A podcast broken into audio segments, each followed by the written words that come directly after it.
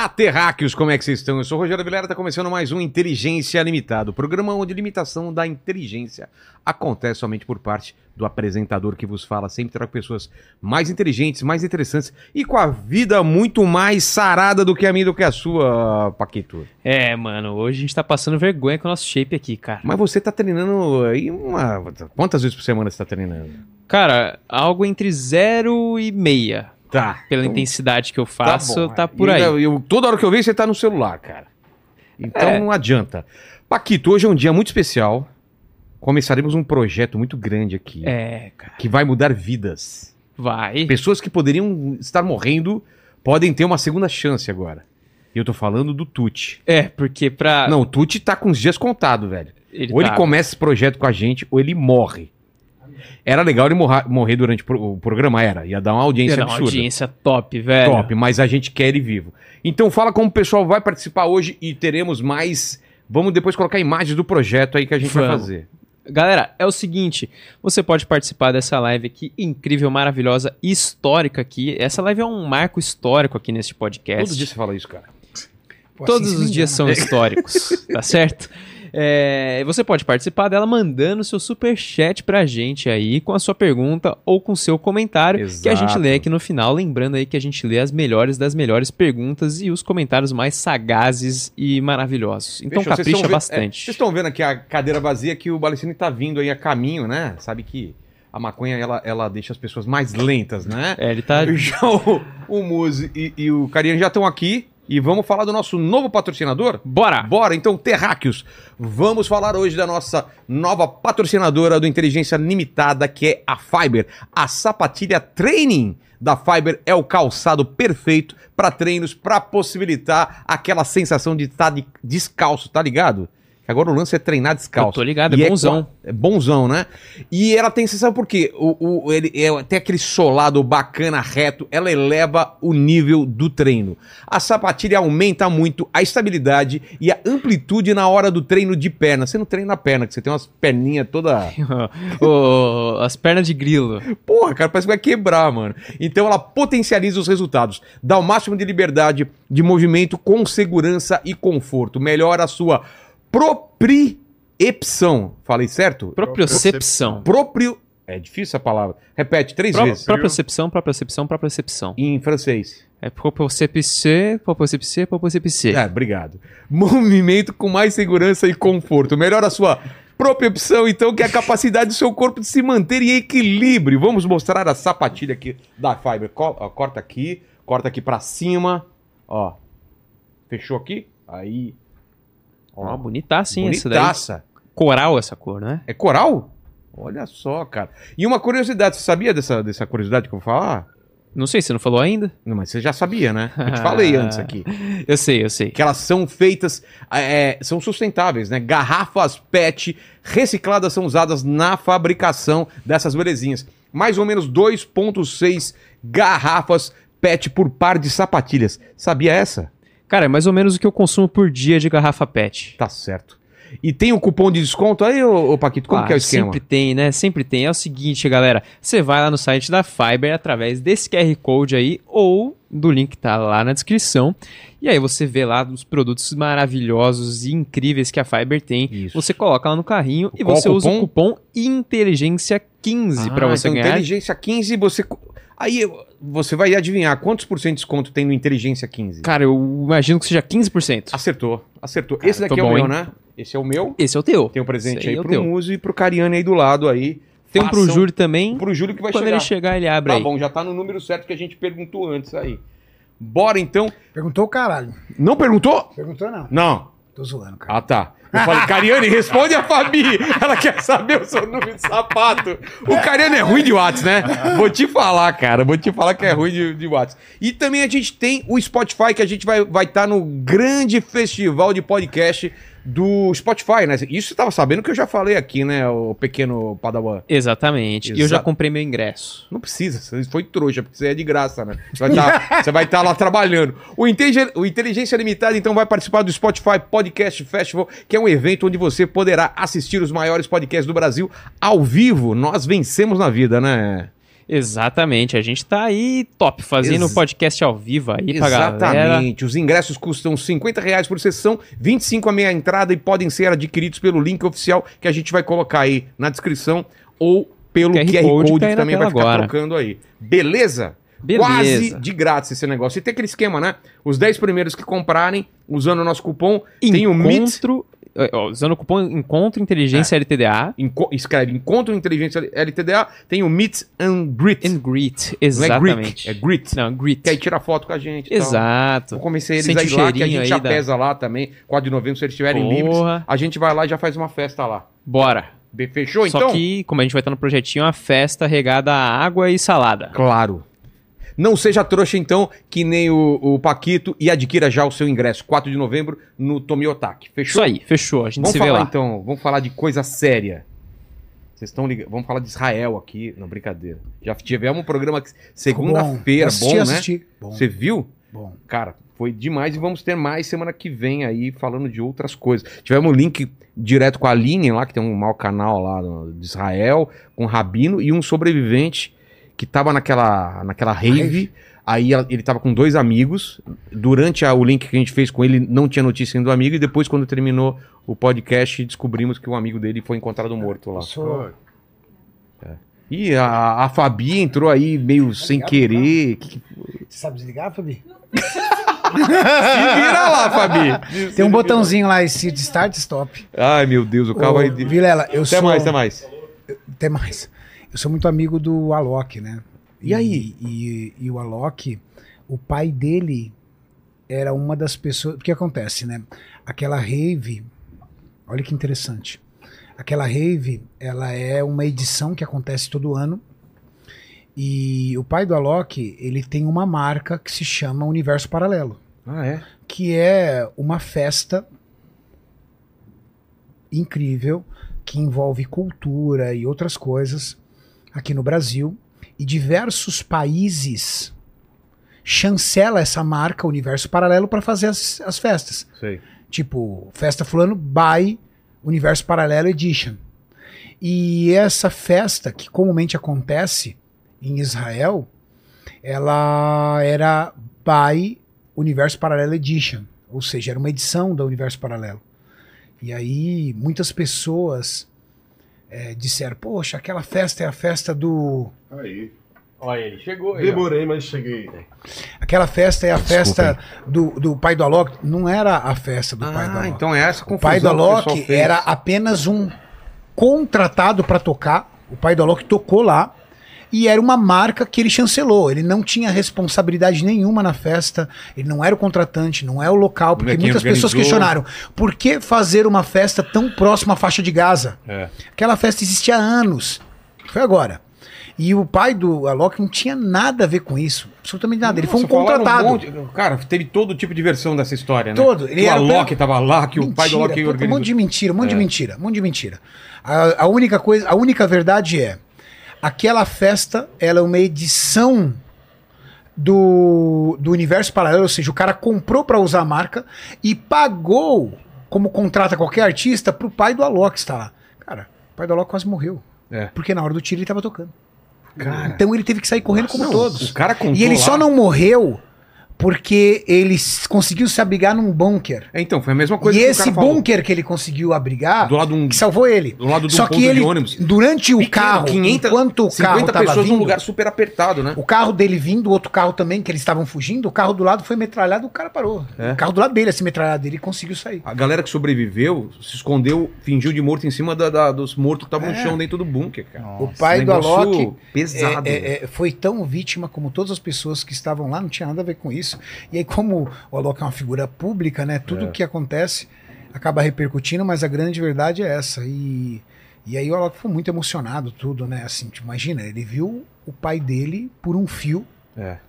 ser assassinado. Nossa, que absurdo, mano. Que, Não, que cara, é isso? cada, cada, cada dia chegam histórias mais absurdas, assim, de bebês e de crianças. Não, agora a história ficou uma- mais difícil hoje- agora, né? Porque agora não é só mais o Hamas, né?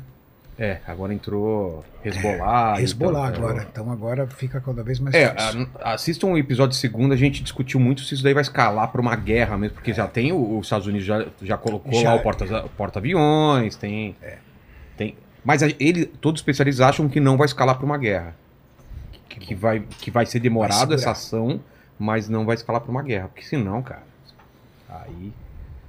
Vê a. Porque já tem a guerra da Ucrânia já na. Durante, imagina se China entra na- na- no negócio. Tá louco. É. Bom, mas a gente vai falar de Pessoas, outras coisas. Vamos falar de outras coisas. Política é- exatamente. política não é pra a nossa gente, área. Não é pra gente. Eu só mesmo essa observação aí que eu É. quis deixar aqui bem claro, porque é uma fake news que fizeram Não, em circulou. cima do pai do Alok. Primeiro Então- o Alok, né? Falaram que ele tava lá. Primeiro e depois o pai do E Alok. eu, é. como amigo do pai do Alok, amigo do Alok, eu me sentia na obrigação de, de deixar bem claro que tudo isso é uma baita fake news. Exato. Eu queria começar aqui com o Muzi, que é o seguinte: o Muzi é meu médico e ele viu minha situação, né? A gente tá. eu tô com. Tinha machucado o ombro, acho que até te, ele chegou a te mandar também, não? Qual que é a situação do ombro que tava, Muzi? E se você quiser também se sentir à vontade e falar da minha situação geral, que eu tava bem cagado, né? Ah, você que tem que passado. se sentir à vontade. Eu não, por mim, pô, por mim, tudo bem. Então, o que tem é assim. ah, existe um desgaste grande que você se colocou por conta daquilo que é a sua restrição de sono. E o que a gente sabe hoje é que restrição de sono é o primeiro causa para diminuição de níveis de testosterona, é uma das primeiras causas para o acontecimento de diabetes, né? Ela tá lá entre o que a gente chama de major factors, né? E quando a gente começou a trabalhar junto, você tinha praticamente uma diminuição da sua função ah, hipofisária, porque a sua tireoide estava lenta, porque a sua testosterona não estava sendo produzida. E não é surpresa que você tivesse algumas lesões de aparelho locomotor, Vilela, porque a, a- parte hormonal é que cuida do Ah, que é? é a regeneração muscular. E ah, existe uma questão que é o, o, o, o, o dilema do atleta. Né? Toda vez que você tem um período na sua vida que você treina muito forte, é como se existisse uma maquinaria que se adaptasse a isso. E essa maquinaria, ela se adapta tanto a gastar energia rápido, quanto a acumular muita energia. Então, quando você vê esse caso de atletas que interrompem a vida atlética dele, eles ganham bastante peso, né? Não é porque a pessoa ela se descontrolou, que ela está comendo três bolos de festa por dia. Não, não é isso que acontece. O que acontece é, é uma pessoa que tinha um treino muito volumoso e muito intenso. Então você pega ah, jogador de futebol, ginasta olímpica, eh, nadador, né? É cara que treinava 5, 6 horas por dia. Né? E de repente ele interrompe isso, a maquinaria de guardar energia rápido, ela continua funcionando Ah, ainda que essa pessoa não gaste.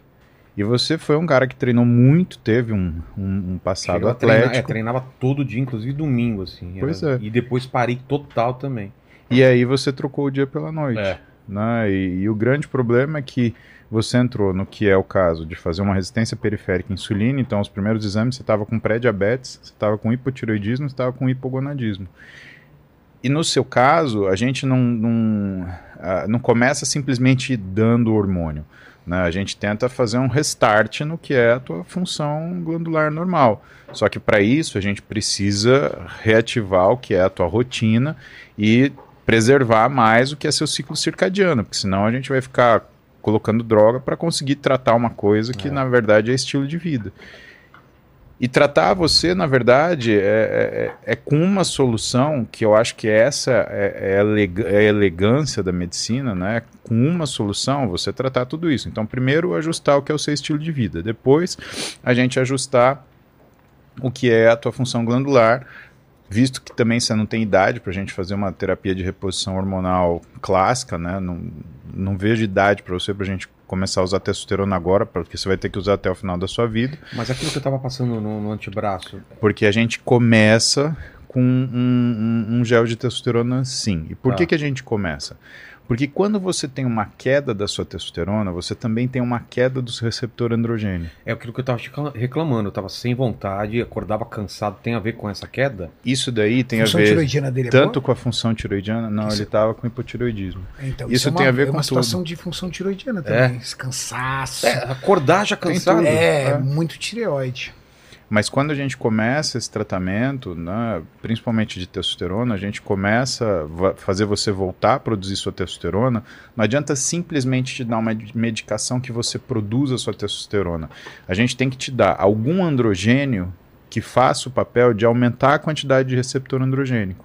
A testosterona ela tem essa, essa peculiaridade, né? Quando você usa, a, quando você tem uma diminuição do hormônio circulante, você tem uma diminuição do receptor. Entendi. E no nosso corpo existe uma, existe dentro da fisiologia, né, dois conceitos importantes, né, que é o feedback negativo e o feedback positivo. Feedback negativo é quando você tem um aumento, por exemplo, de um hormônio, o número de receptor cai para fazer o equilíbrio dose-resposta.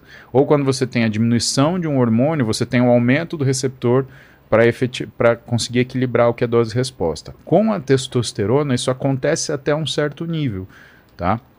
Quando você passa para níveis infrafisiológicos ou suprafisiológicos, a coisa funciona um pouquinho diferente. Então, no seu caso, a gente começa com uma dose baixa de testosterona mais a medicação para produção de testosterona para você voltar a produzir o receptor e voltar a produzir o hormônio. E assim, na literatura, o que que fala? Né? Os caras que mais escreveram sobre isso são são dois americanos, né, o Hanem e o Kovac, né, e a maior quantidade de trabalho sobre testosterona, quem faz é um sujeito chamado Bazin. Né?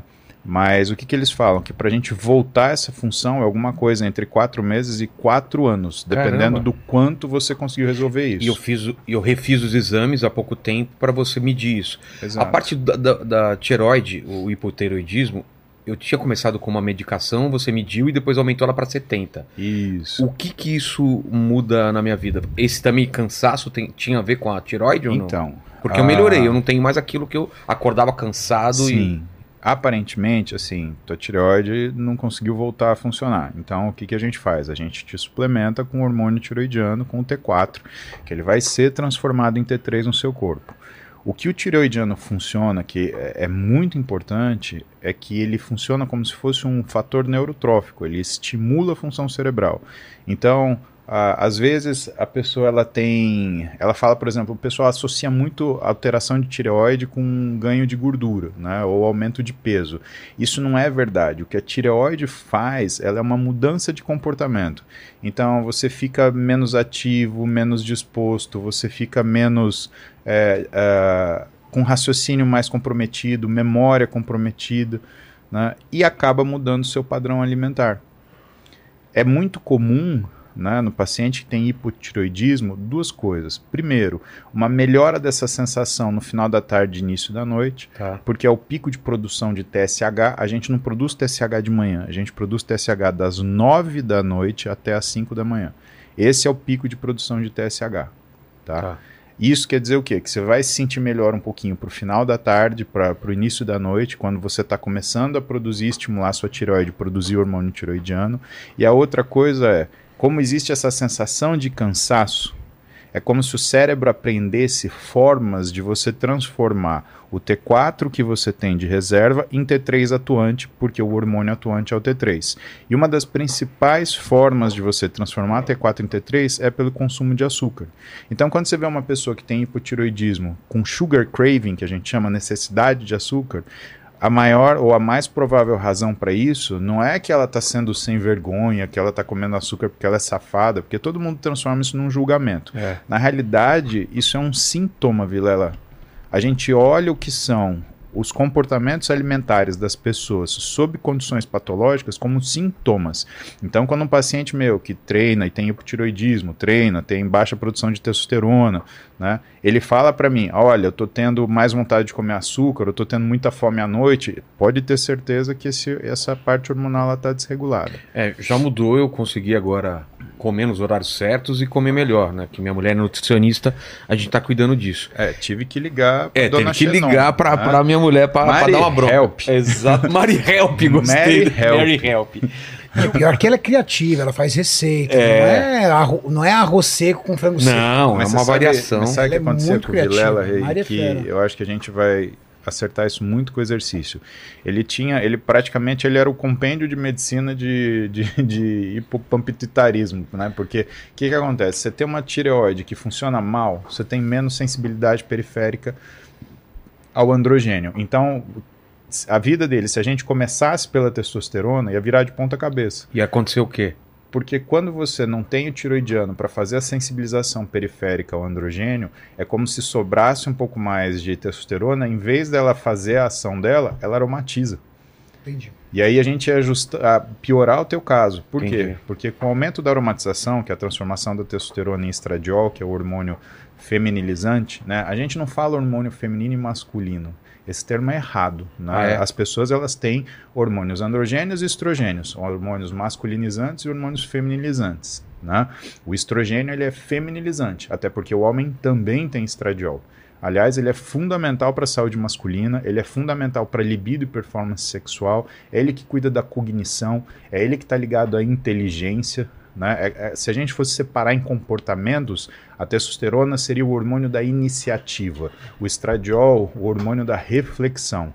Né? Então, não é à toa que a mulher pensa mais, que a mulher reflete mais, que a mulher cobra coisas que ela ficou elaborando na cabeça dela. O homem não, é vamos resolver isso agora e É. vamos esquecer e vamos afundar. né? Então, isso é fato.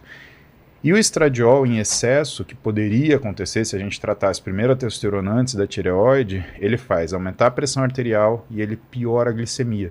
Então, a tua glicemia, que já estava em pré-diabetes por causa da sua restrição de sono, ia piorar mais ainda. Entendi. Então, Ele tava com a existe uma alterada ou só Tava. a hemoglobina glicada? É, a hemoglobina glicada dele estava dando 5,8, né? E fazia seja, com que ele entrou tivesse. na, O limite na- é 6. No limite. O limite é Não, 5,7 limite- para O pré-diabetes limite é 5,7. e 6,5 para diabetes. É. Então ele estava. E, a e a glicemia dele normal. A glicemia dele não estava normal, Renato. Então ele já estava no quadro de diabetes. Já- Porque já um hemoglobina glicada alterada com glicemia normal, pré-diabetes. Alte- Hemoglobina glicada alterada com glicemia alterada, diabetes. Ele tinha uma glicemia acima de 90, então a gente costuma falar que é uma glicemia Limítrofe. tocada. E aí o que, que a gente está vendo? Né? O que, que é mais comum que faz aumentar o que é a nossa, a nossa glicemia de jejum? É uma resposta de aumento do que é a função hepática de produzir glicose em situações de, de hipoglicemia. Então pensa o seguinte, né?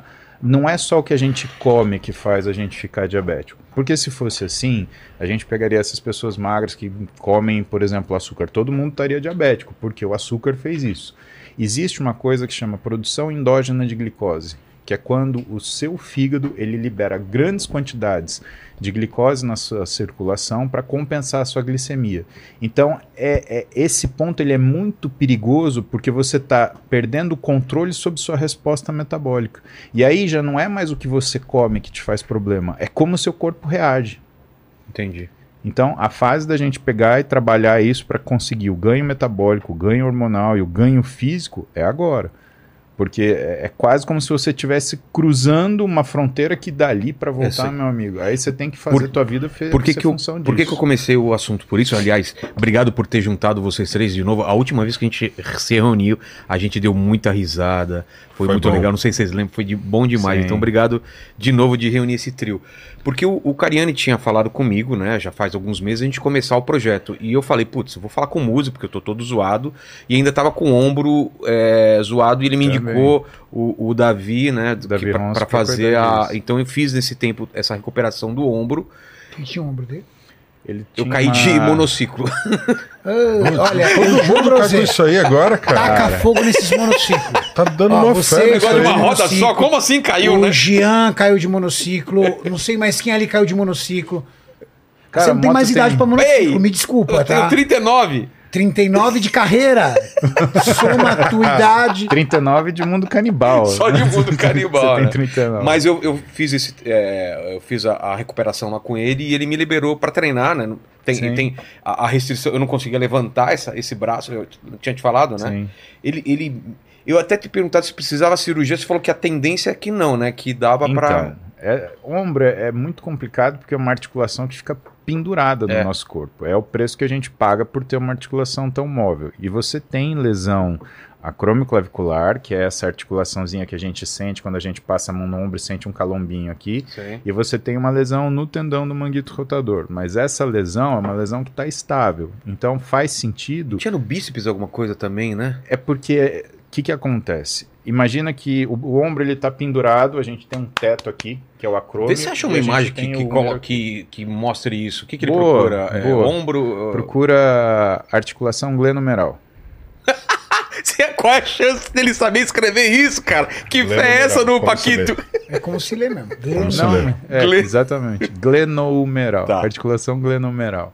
Então você tem um teto, que é o acrome, você tem o húmero embaixo. E no húmero está grudado o tendão do manguito rotador. E debaixo do acrômio tem a bursa subacromial, que é como se fosse uma almofadinha, e passando dentro o tendão. Ah, exatamente. É isso. Olha o tendão do- da cabeça longa do bíceps lá, né? Ele é intraarticular e Tá. ele passa por cima de tudo isso. Aquele verdinho que lá, bainha sinovial. Isso é a bainha ligado. sinovial que deixa ele isolado para ele não O que ter que eu tô impacto. zoado? É, o- é esse tendão aí? O que você tá zoado é embaixo dessa cápsula articular que você tá vendo, Tá. né, dos ligamentos coracomerais, você tem o manguito rotador, porque é como se ficasse pistonando a cabeça no húmero no acrômio, que é aquele teto ósseo. Tá? Aquilo do lado, aquele bico ósseo, é o, o- o processo coracoide, isso é outro papo. Tá? O problema é aquele teto ósseo mais em ciminha que a gente está vendo na figura da esquerda, né? Na que primeira, tem uma. Exatamente. biquinho ali. Aquele, aquele bico. Ali é o problema. E ali o que, que acontece? Quando o manguito ele começa a lesar, imagina que você começa a bater a cabeça do húmero, que é esse osso reto que está na vertical, Sei. com esse teto. E tudo É. que está embaixo É, eu não esmaga. conseguia levantar assim. Então. Ou ia pegar, pegar alguma coisa aqui atrás. Porque ali o que está batendo? Está batendo a cabeça do húmero no teto, no acrômio, e também aquele ligamento que liga o acrômio com o processo coracoide, ele também funciona como se fosse um, um motivador e, de e por que, impacto. eu levantando peso ou fazendo físio, eu consigo com o tempo voltar ao movimento? Que, que, que, Porque que você fortalece os ligamentos suspensórios do ombro. Então é como se o ombro ele voltasse para o lugar E dele. você me deu uma injeção lá muito louca também, hein? Sim, que porque é a gente teve lá? que colocar líquido sinovial no seu ombro. Ainda- o o líquido achei- sinovial, Achei que eu ia virar o Capitão América, cara, quando você colocou aquele negócio. Sabe aquele aquela líquido? tá guardada. Cara, me dá logo esse negócio aí, cara. Mas você tem que estar bem, cara, porque o, o Capitão América ele saiu do normal. É, não, não, você viu como ele entra antes no negócio? Parecia o Ele entra o Paquito. É, ele entra o Paquito. Saiu o Júlio Balestrinho. Exato, o cara tá enorme. Foda aquela cena. É, aquela Aquela cena é cena é muito animal. boa, né, cara? Encaixar a cabeça do cara certinho, né? No, Perfeito. no cara... Cara, é impressionante. É impressionante. lá. Eu falei assim, cara, onde vende essa máquina, né? Foi a segunda coisa Já que pensou? eu pensei. Você entra na máquina, pá, sai daquele Sai jeito. no jeito, né? Mas a gente tem as outras máquinas que fazem Então, isso, né? Aí vamos colocar então o Balestrini e, e o Cariani na história. O Cariani falou pra gente fazer o projeto já há um tempinho, já faz um tempo, desde aquela vez que vocês vieram aqui. E eu falei, vamos regular as paradas, fazer tudo. E agora dá pra, dá pra treinar mesmo? Eu, eu terminando de recuperar o ombro, dá pra treinar. Já dava pra treinar sem você recuperar o ombro. É verdade. Entendeu? Você não depende Vai- do ombro pra Ele treinar só me perna, dá, por exemplo. Toma! Toma! Toma! Se as pessoas que estão assistindo aqui esse podcast têm alguma lesão em algum é, em alguma articulação, em algum grupo muscular, entenda. Mesmo que o médico diga-se para você, você não pode treinar, tá errado. É que o médico talvez com receio de que você treine o local lesionado disse isso. Ah, Mas, assistido por um bom profissional, ou seja, por um treinador, você pode, desde realizar um treinamento cruzado, que é treinar a outra parte do corpo que está íntegra, tá. como minimamente treinar o, gru- o- o- a parte do corpo que não está lesionada. Por exemplo, Perna. ah, eu machuquei meu, meu tórax, alguma coisa no meu tórax, eu treino perna. Exato. Mas você gera gasto calórico, você aumenta a sua produção de testosterona, você mantém o seu metabolismo bem regulado, você tem mais exigência com a dieta, porque quem treina faz dieta, quem não treina não quer fazer dieta. Exatamente. O melhor basilador, o maior, o maior é, Nivelador. Nivelador. ah, nivelador, o maior nivelador para sua dieta é o treino, porque o treino aumenta teu grau de consciência nas suas escolhas. Você só tem uma articulação machucada, as outras estão todas Não, funcionando. e, e tá bem melhor do que quando eu fui lá no, no Não, e Eu não conseguia nem levantar o braço. Quando você treina, a tua musculatura ela libera fatores de crescimento Sim. que vão agir à distância no lugar que está lesionado. Vai evitar que. favorecendo você. O que o Renato ele falou para você do estímulo cruzado, isso é uma coisa que a gente faz com todos os pacientes que o José Carlos e eu operamos. O Renato, por Eu exemplo, a gente operou o bíceps, ele treinou do outro lado.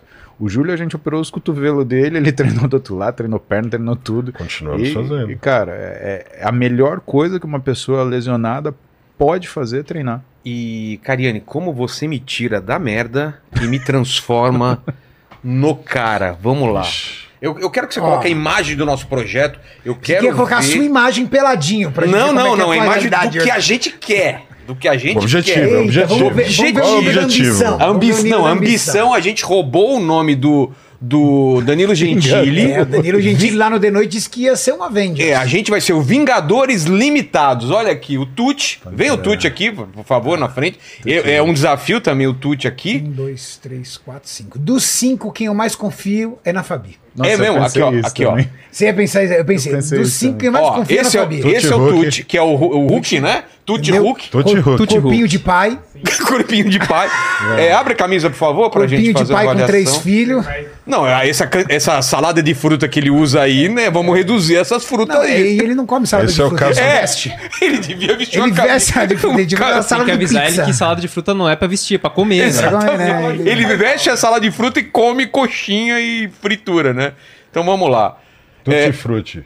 que, qual- Mano, Vamos tratar. qual é Você a... já teve, você já foi mais pesado? Já, É? Muito mais. eu fiz bariátrica. Cadê o... Ah, Cadê o... Quanto você bariátrica. chegou? 200. 200. Com 1,73m mais ou menos? 1,77, eu acho. 1,73m. a gente mede lá é 1,73m. Já dá um desconto, né? Fica do lado dele, Júlio, pra ver o Vamos lá. 1,77m dele. Vamos lá. O Júlio tem um, um 8,4. O Júlio tem 5, né? É, talvez tenha 1,77m. Tá. Então, em 77, você tinha... Você chegou tinha a- 200 quilos, Ó, já perdeu bastante peso. Você tá Isso. pesando quanto agora? Agora eu tô. Eu tava com 120, depois eu viajei esse final de semana, acho que eu já devo ter aumentado. Mas você já teve uma mudança de estilo de vida. Já, já. Não foi só a bariátrica. Não, eu comecei a treinar. Há quanto bastante. tempo você operou? Ai, faz um ano, eu acho. Um ano. Não, perdeu bastante. Não, É? ele Cara, tá adaptado 80 no novo estilo já, de né? vida. É. Pelo menos de alimentação.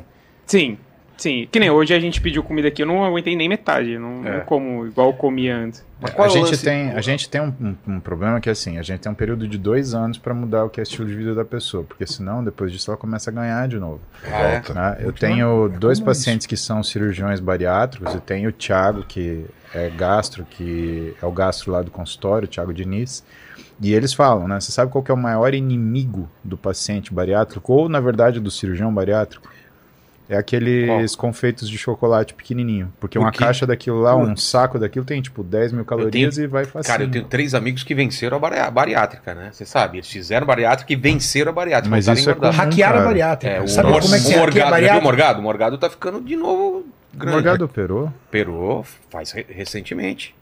O Morgado falou pra mim que ele hackeava a bariátrica com Como? leite condensado. Nossa. Putz, Ah, alta bebendo? densidade calórica ali. Nossa, Ah, mano. e o risco dele ter um dumping, né? Você teve algum dumping alguma vez? O que, que é dumping? Dumping é uma sensação de mal-estar que vem quando você come, Ah, tá. come errado. Já, algumas vezes. Inclusive no meio do meu TCC eu tive É. que parar, senão eu ia Comeu pizza, alguma coisa assim? Não, pior que eu, comi, eu tinha acabado assim de fazia um, acho que uns, um mês, eu acho, daí eu comi uma fatiazinha de. Eu não lembro do que era. Tava na minha Era res- doce? na- não, não, não. Eu comi e aí na hora, assim, Passou eu mal. passei muito mal. Eu tive que deitar lá e ficar um tempo, senão. Mas que, qual, o que você sentiu? Tontura, Putz, sensação é. de, de suor frio. É, Câncer. cara, parece Será que você é vai. hipoglicemia? hipoglicêmico assim? Então, você tem dois tipos de dumping. Porque eu acho que tá com cara de hipoglicemia, né? Então. Porque esse é o problema do bariátrico também na hipoglicemia. Mas Cabe o só um pouquinho. é- Aí ele bota uma fonte de açúcar, estimula a insulina dele, dá aquele pico, vai pro vale. Ó, É que eu acho que a cirurgia dele, Renato, deve ter sido uma cirurgia de bypass. Você lembra? Foi. Foi isso? Foi, Então, bypass. é Bypass é, diferente. é- tem uma que é. Que a- Você que tem uma cirurgia que é a cirurgia sleeve, que é uma cirurgia que é a gastro, gastrectomia vertical, que Tá. você só tira o fundo gástrico. Tem uma que Então fica um desvia, tubo. né? E tem uma que são as cirurgias baseadas em bypass, antigamente chamava escopinaro, é, capela, né? Hoje são derivados de capela, né? Que são as cirurgias de bypass. E essas cirurgias você pode ter um dumping agudo e um dumping tardio. O dumping agudo é quando você come uma coisa que, como você falou, ele tem um alto teor de, de, de carboidrato, e aí você, uma vez que aquela, aquele alimento ele passa direto pro, pro tubo gastrointestinal e vai pro intestino, ele rouba, por ser mais osmolar, ele rouba líquido do, do, do leito vascular e enche o intestino de líquido. E isso faz o sujeito ele ter um, um mal-estar súbito, porque ele tem queda de pressão, ele tem variação de glicemia. E você tem o dumping tardio, que é uma. Aliás, esse acho que é o, é o dumping tardio, falei errado. O, você tem um, ah, o dumping agudo é quando você tem uma, uma hipoglicemia por conta de você ter comido um alimento muito. De rebote. Exato, é uma hipoglicemia de rebote. Então, ah, essas coisas são muito ruins para a qualidade de vida do paciente que passa por uma bariátrica. Por isso que você tem que mudar o que é a- a- o hábito de vida. É, é sempre um, é sempre Então, uma, um, um combo. Mas, Cariane, né? eu imagino que cada um de nós vai ter um, um, um- um- trabalho diferente, trabalho diferente. com No, certeza. no dele, é, qual que, que vocês O que pensam? gente O trabalho dele é introduzir né? atividade física. É. O que, que você faz hoje em Porque- dia? Trabalho. Só aqui. Na- ah, então não tem. É introduzir Adaptação. atividade física. Porque, na verdade, olha, dos cinco Avengers, há em todos algo em comum, que é construir rotina. Tá. O desafio de qualquer pessoa que quer transformar o corpo não é entender qual é a dieta ideal para eles. Obrigado. Ó, continua com o microfone, verdade, você vai falando lá com a gente lá. É. De verdade, hoje se vende muito na internet pessoas dizendo que tem o segredo do emagrecimento, por exemplo. Você vê ali, Mágico, principalmente, é, principalmente quando o Isso, cara não tem, tem um, a- a- uma- um produto digital, eu tenho o segredo do emagrecimento. O segredo do emagrecimento é a construção de uma rotina. Porque é difícil hoje eu chegar para você e falar assim: a partir de hoje, Vilela, três vezes por semana você vai lá no sem treinamento treinar conosco. Você fala, Renato, não consigo, cara. Tenho isso, isso, isso, isso, isso, isso, isso. Porque a tua rotina está muito bem estabelecida. Introduzir atividade física, introduzir ah, ah, refeições na sua vida. Tem cara que faz duas refeições por dia. Na hora do almoço e na janta. Acorda de manhã, vai direto, É aí o meu caso, é, não e tomo depois café da janta. manhã. Então, 27,5 de risco cardiovascular maior porque você não toma café da é. manhã. Sério? Só desse, dessa atividade que faltou. Isso é um trabalho de 2016, saiu no American Heart Association, que fala isso. O risco de doença coronariana para quem simplesmente não toma café da manhã é 27,5% maior. Mas você não tem vontade, tem que meio dar uma Não, forçada. assim, mas é que tá- também Você eu não não tô tem fazendo o exercício. costume. É, Sim. não tem Ah. E costume. não é só isso. E o Muzi está colocando de uma pessoa que não tem estilo de vida. É óbvio. Se Sim. você não toma café da manhã, mas você pratica atividade física, faz Ah, alimentação tá, saudável, você não vai escalar esses 30% de risco. Mas, Fazendo um jejum. se pegar uma caso. Que de comportamentos iguais, aí tá o risco. Entendi. Então, o seu problema e o problema dos cinco Vingadores ali que você me mostrou é qual será a tua capacidade de construir uma nova rotina? Esse é o desafio. Vamos colocar como e a que a gente rotina quer que é fica aquilo o que o Muzi falou, tava comentando aqui contigo. Ó, A rotina é uma repetição de atos. É. Né? Para virar rotina. Então, por exemplo, o Igor do Flow, Tá. ele foi forçosamente durante 40 dias treinar. E ele dava um jeito, ele reclamava, ele dizia que perdeu o compromisso, ele dizia que atrasou isso. Chegou no 41º dia, ele foi pro centro de treinamento a uma hora da manhã. Ué, Não Foi. tinha ninguém. Não tinha ninguém, ele foi uma hora da sozinho. manhã. Aí no outro dia, eu ia treinar ele, o Júlio não, não, não estava. Eu cheguei e falei assim: Igor, você veio ontem a uma e pouco da manhã, o que aconteceu? Ele falou: ah, Renato, eu tinha muitas reuniões, tinha muito trabalho, depois tive o flow, não deu. Aí eu fui pra casa, comi, me arrumei e vim treinar. Eu falei, mas por que você veio? Ele falou assim. Eu falei assim, pô, você podia ter vindo outro dia. Ele falou, não, Renato, pra mim agora é importante estar aqui. Ou seja, ele repetiu esses atos, começou a receber os benefícios e ele entendeu que cabe na rotina dele de algum jeito. E o Renato tá falando, isso daí a gente verifica na, na literatura. Tem o, trabalho mais recente sobre formação de hábito, né, que é a função, ah, nossa função neurológica, ela mostra que a média são 66 dias para você conseguir criar um hábito. E o que, que é o hábito? O hábito é quando você força uma estrutura que chama stratum dorsalis no nosso cérebro a entender que aquela ação ela tem, por exemplo, um, um- um propósito. Né?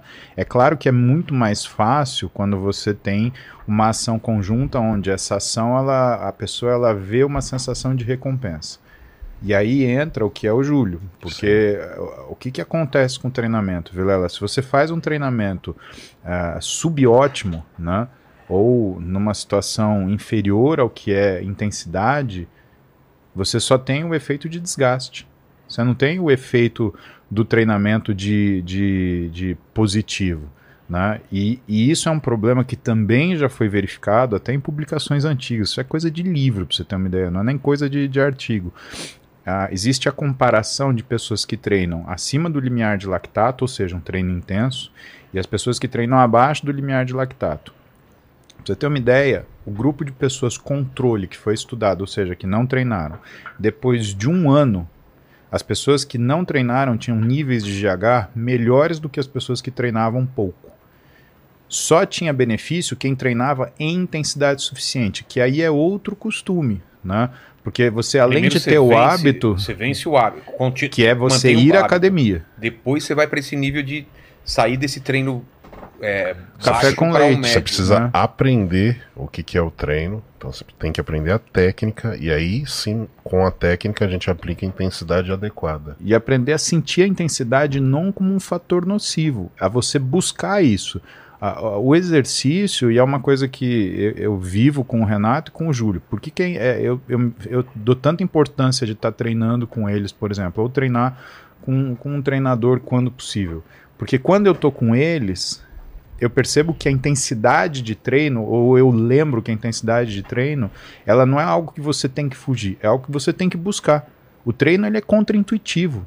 Mas um- uma coisa que eu, que eu, eu voltei a lembrar semana passada ou retrasada, o Brigadeiro teve aqui e ele falou: vamos treinar juntos, vamos treinar juntos, porque eu tô com problema de treinar mesmo sozinho.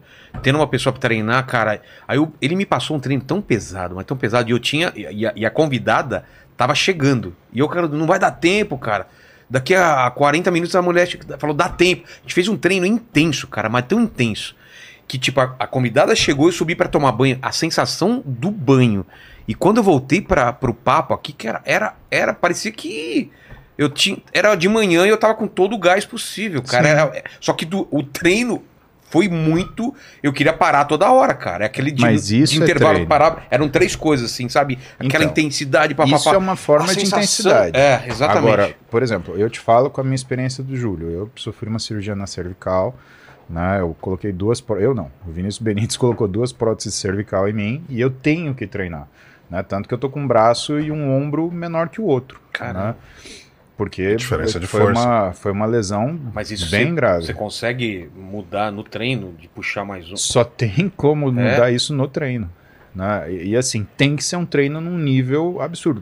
A primeira vez que o Júlio foi me treinar depois dessa lesão, eu, eu conseguia fazer o peso que eu fazia no braço direito, era 2,5 kg e o Júlio ele ajudava a minha mão subir e ele via que eu perdi o controle no final do Sem movimento. controle. Nossa. Cara, era assustador, assustador.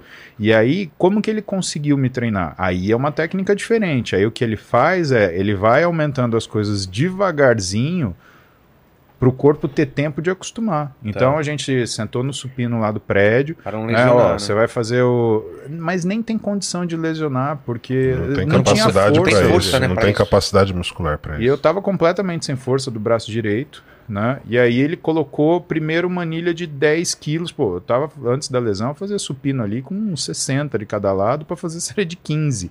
Ele colocou 10 quilos. Ele foi aumentando de 2 em 2 quilos, até que a gente chegou em 40. Isso era impensável. E se ele tivesse colocado 40, eu nunca ia aumentar. Então, Nunca. Existem estilos de treino que você vai aprender com o Júlio, que você vai aprender no CT, ou que você vai experimentar treinando com o Renato, é essa, essa progressão que, cara, isso é uma coisa já também definida, reconhecida. Você pega, por exemplo, falas Roberto Simão, Bermildo de Salles, o que os caras fazem? Eles falam que o atleta ou o aluno, ele é como se fosse um elástico. Você tem que puxar o máximo possível, mas você não pode deixar arrebentar. E isso no fisiculturismo é muito importante, porque se você fizer um esforço muito grande, você mata o cara na hora. É. Então, não é que, ah, eu fiz esse esforço grande, mas durou muito tempo, porque se não durou No- tempo no suficiente, caso- não valeu. No caso do Tuti, então, mante... força ele a a ter uma rotina. Ele precisa ter rotina. Ter rotina. todos. Então, Todos. agora vamos chamar Ah. o, o- nosso, o nosso Pantera Negra aí. Coloca aí todos os Vingadores aí. Agora olha só o, o- Pantera Lene aí, hein? O Lene eu acho que vai ser o mais fácil, hein? Porque já tá magrinho aí, vamos ver que, que, qual que o pessoal fala. Vamos lá, esse é o Lene. Helene. Aqui, Saca, ó. A Lene. cabeça do Lene tá até Vamos lá. grande. É? Pode crer, né? E aí, gente? Quantos você tem, Lene? 47. Caraca, meu. O cara Você vê? Tá bem pra caramba, né? Porra, Helene. Tem abdômen ainda. Mas eu perdi uns, perdi uns o- quilos o depois que microfone. eu fiz a. Eu perdi uns quilos depois que eu fiz a cirurgia da vesícula, que eu sou operado da vesícula. E perdi também porque eu descobri uma intolerância à lactose e isso fez eu desinchar Ah. bastante com o tratamento que eu tava fazendo. A cara do seu Jorge, né? Não é? e ele, Cariani? Sedentário. Sou um pouquinho. É que O assim, que é um pouquinho? eu, Ah, e o seu problema? Você pratica pra alguma atividade? é, eu, eu gosto de fazer caminhada, eu gosto de, de repente, é, jogar, uma, jogar um futebol. Não, mas você joga futebol hoje em De dia? vez em quando. Ah, é? De vez em quando. Não é assim. Uma vez por mês? frequência, Uma vez por mês? É. Uma vez por mês Nem de só? final de semana Ah. atleta? Como é que é? Nem de final de semana, então, É atleta. churras dos amigos. É o churra dos Não, amigos. Churras de, dos de amigos. final de semana eu costumo fazer uma caminhada assim de uma, de No uma parque. hora, uma hora e meia, mais ou menos, para compensar a semana que eu não consigo fazer todos os dias. Né? Mas eu sempre mantenho uma caminhada porque eu, eu comecei a sentir agora, com os 47 anos, o peso de algumas coisas, assim, né? De cansaço. O pessoal tá perguntando se você já ficou no crack aí. É, eu acho que eu tô meio cracudo. Olha os bracinhos aí, né? Mas eu perdi. Eu- quando eu te 22 conheci, você era mais fortão, cara. Não, eu né? eu entrei aqui no, aqui no podcast, eu tava com 78 quilos. Eu tô com 62 agora. Ou seja, a culpa do Vilela. É. Mano, você tá... isso é muito mal Ele pra tá nós aqui. você Tá aí, ó. Você tá trabalhando demais. Mas por que, que você acha? O que, que foi? Ah, eu acho que foi o lance da intolerância à lactose mesmo. Ah, ele, tá, é, ele tem um. Porque eu, fui, eu tenho uma, uma intolerância Então era severa. 70 e poucos quilos de inchaço. É, eu era muito, assim, e, e aqui, nessa, nessa área aqui, era assim, era flancos. extremamente inchada, assim, eu tinha bastante gordura aqui. E aí depois que eu comecei a tomar o medicamento, fazer o tratamento, aí eu fui secando, secando, secando e cheguei no 62. É, mas tem, uma 61 coisa, agora. mas tem uma coisa importante no que é a sua distribuição de gordura. Porque aí, Lene, não é só o percentual de gordura, é onde você guarda ela. Se você notar, Que é mais. Sim. é um Lene, por exemplo. É, daí pra, Daqui é, pra cima. é É engraçado. um Lene É daqui aqui, ó. para Daqui baixo. pra cima Esse parece que tá bom, no né? abdômen. Essa gordura no abdômen, o que, que a gente sabe? Que existe um aumento do que é receptor de TSH, que é um, um hormônio nosso, né, na gordura subcutânea, existe um aumento de receptor para cortisol na gordura visceral do abdômen. Essa gordura que você está guardando aí, ela é uma gordura de estresse. Isso daí é porque você não come o que você precisa na hora certa. Você não entrega para o seu corpo alimento e energia na hora que ele precisa. O que, que ele faz? Né? Supondo que. né, vamos tentar facilitar o que é o raciocínio disso. Ele liga um botãozinho de emergência e aí o que você come, ele fala assim: não, não vou gastar agora, eu vou guardar porque eu vou precisar. Porque eu estou numa situação de, de necessidade. E aonde que o corpo guarda? Ele guarda no abdômen. Então, essa é o físico que você está mostrando é um físico clássico de quem precisa fazer um ajuste alimentar. Porque senão você teria gordura por igual, entendeu? É muito diferente do caso do Tut, né? Que a gente É. viu aqui. E, e a, colocou uma, ó lá, e, ó, e coloca ele de Vingador lá, ó lá. Tá fácil. vai virar um Pantera Negra Tá lá. fácil de resolver, não tá Tem, um- difícil. tem um detalhe que acontece comigo, é que às vezes eu tenho, ó, por exemplo, uma tremedeira. Aí eu pego uma, uma balinha, alguma coisa, aí ela dá uma. Mas é falta de açúcar? É isso? É... Falta, isso é falta de energia, né? Ah, é? É, isso é falta de Falta de- energia. Caramba, velho. Isso é aquilo exatamente como você disse. É falta de dar alimento no tempo No certo. horário certo. Porque alimentação, Rogério, é que nem você, é, sabe, é como se te- alguém te apresentasse a conta do jantar, né? Se você não pagar naquela hora, você vai preso, É. né? E como é que o, como é que o corpo ele te prende? Ele prende o que é a circulação de energia. Fala, ah, você não vai me dar energia, então tá bom, vou diminuir minha velocidade metabólica. E isso é super rápido. Na hora, e você tem um efeito agudo e um efeito tardio. Né? O efeito agudo é você ter cansaço, indisposição, porque você para de produzir ou de transformar o hormônio tiroidiano de reserva no hormônio tiroidiano ativo. Quando isso alcança, por exemplo, 6, 7 dias, essa situação ela se torna mais permanente. E aí você entra numa situação que muitas vezes a gente chama de síndrome do eutireoide doente. Você tem o rebaixamento da função total da Caramba. tireoide. Né? É, Eu estou falando bastante de tireoide, mas é porque é, é a glândula que Você tá de primeiro boa com responde. tireoide? Já fez exame? O, no último exame que eu fiz estava de boa. Último Mas isso ela boa. funcionando direitinho. Tá. A tireoide ela regula o que é a, a quantidade de reações que o nosso corpo ele faz, para a gente simplificar as coisas, tá? É mais complexo que isso, mas para ficar didático a gente fala assim.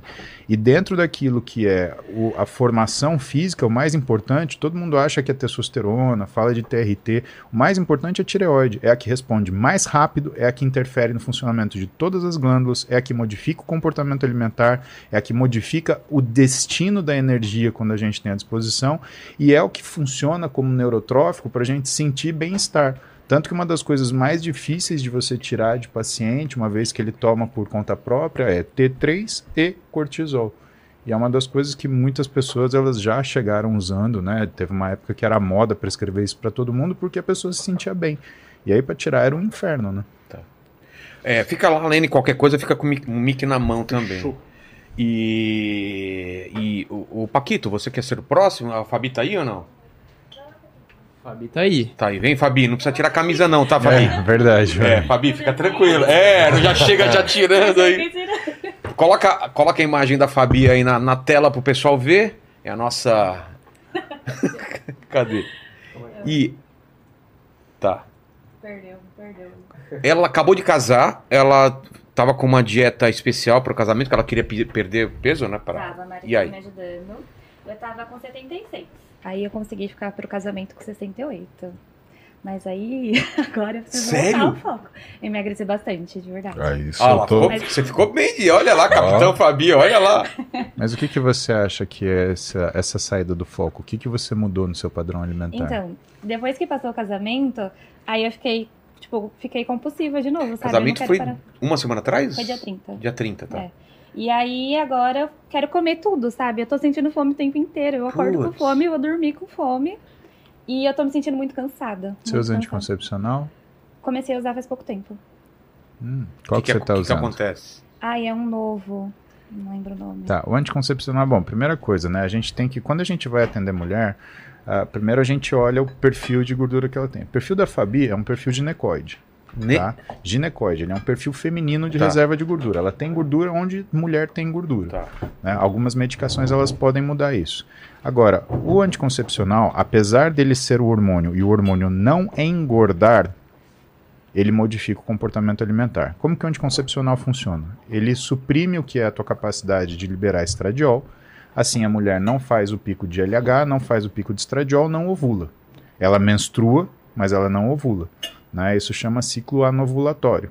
Tá? Só que essa mexida que você dá no estradiol, ele modifica o que é a função de uma parte do nosso cérebro que chama núcleo arqueado, que controla a nossa capacidade de queima de energia através da liberação ou do controle da liberação de substâncias chamadas catecolaminas que vão ativar a lipólise e, e termogênese, e ele modifica o que é a percepção de fome e saciedade. Que é outra coisa que esse núcleo arqueado controla, que é um negócio chamado receptor de melanocortina tipo 4. E ele controla Em através de vias fala- específicas. O cérebro falar que já tô saciado, ainda Ela não continua tem saciedade. Ah, tá. E é uma coisa complicada porque além dela não ter saciedade, ela tem aumento da fome.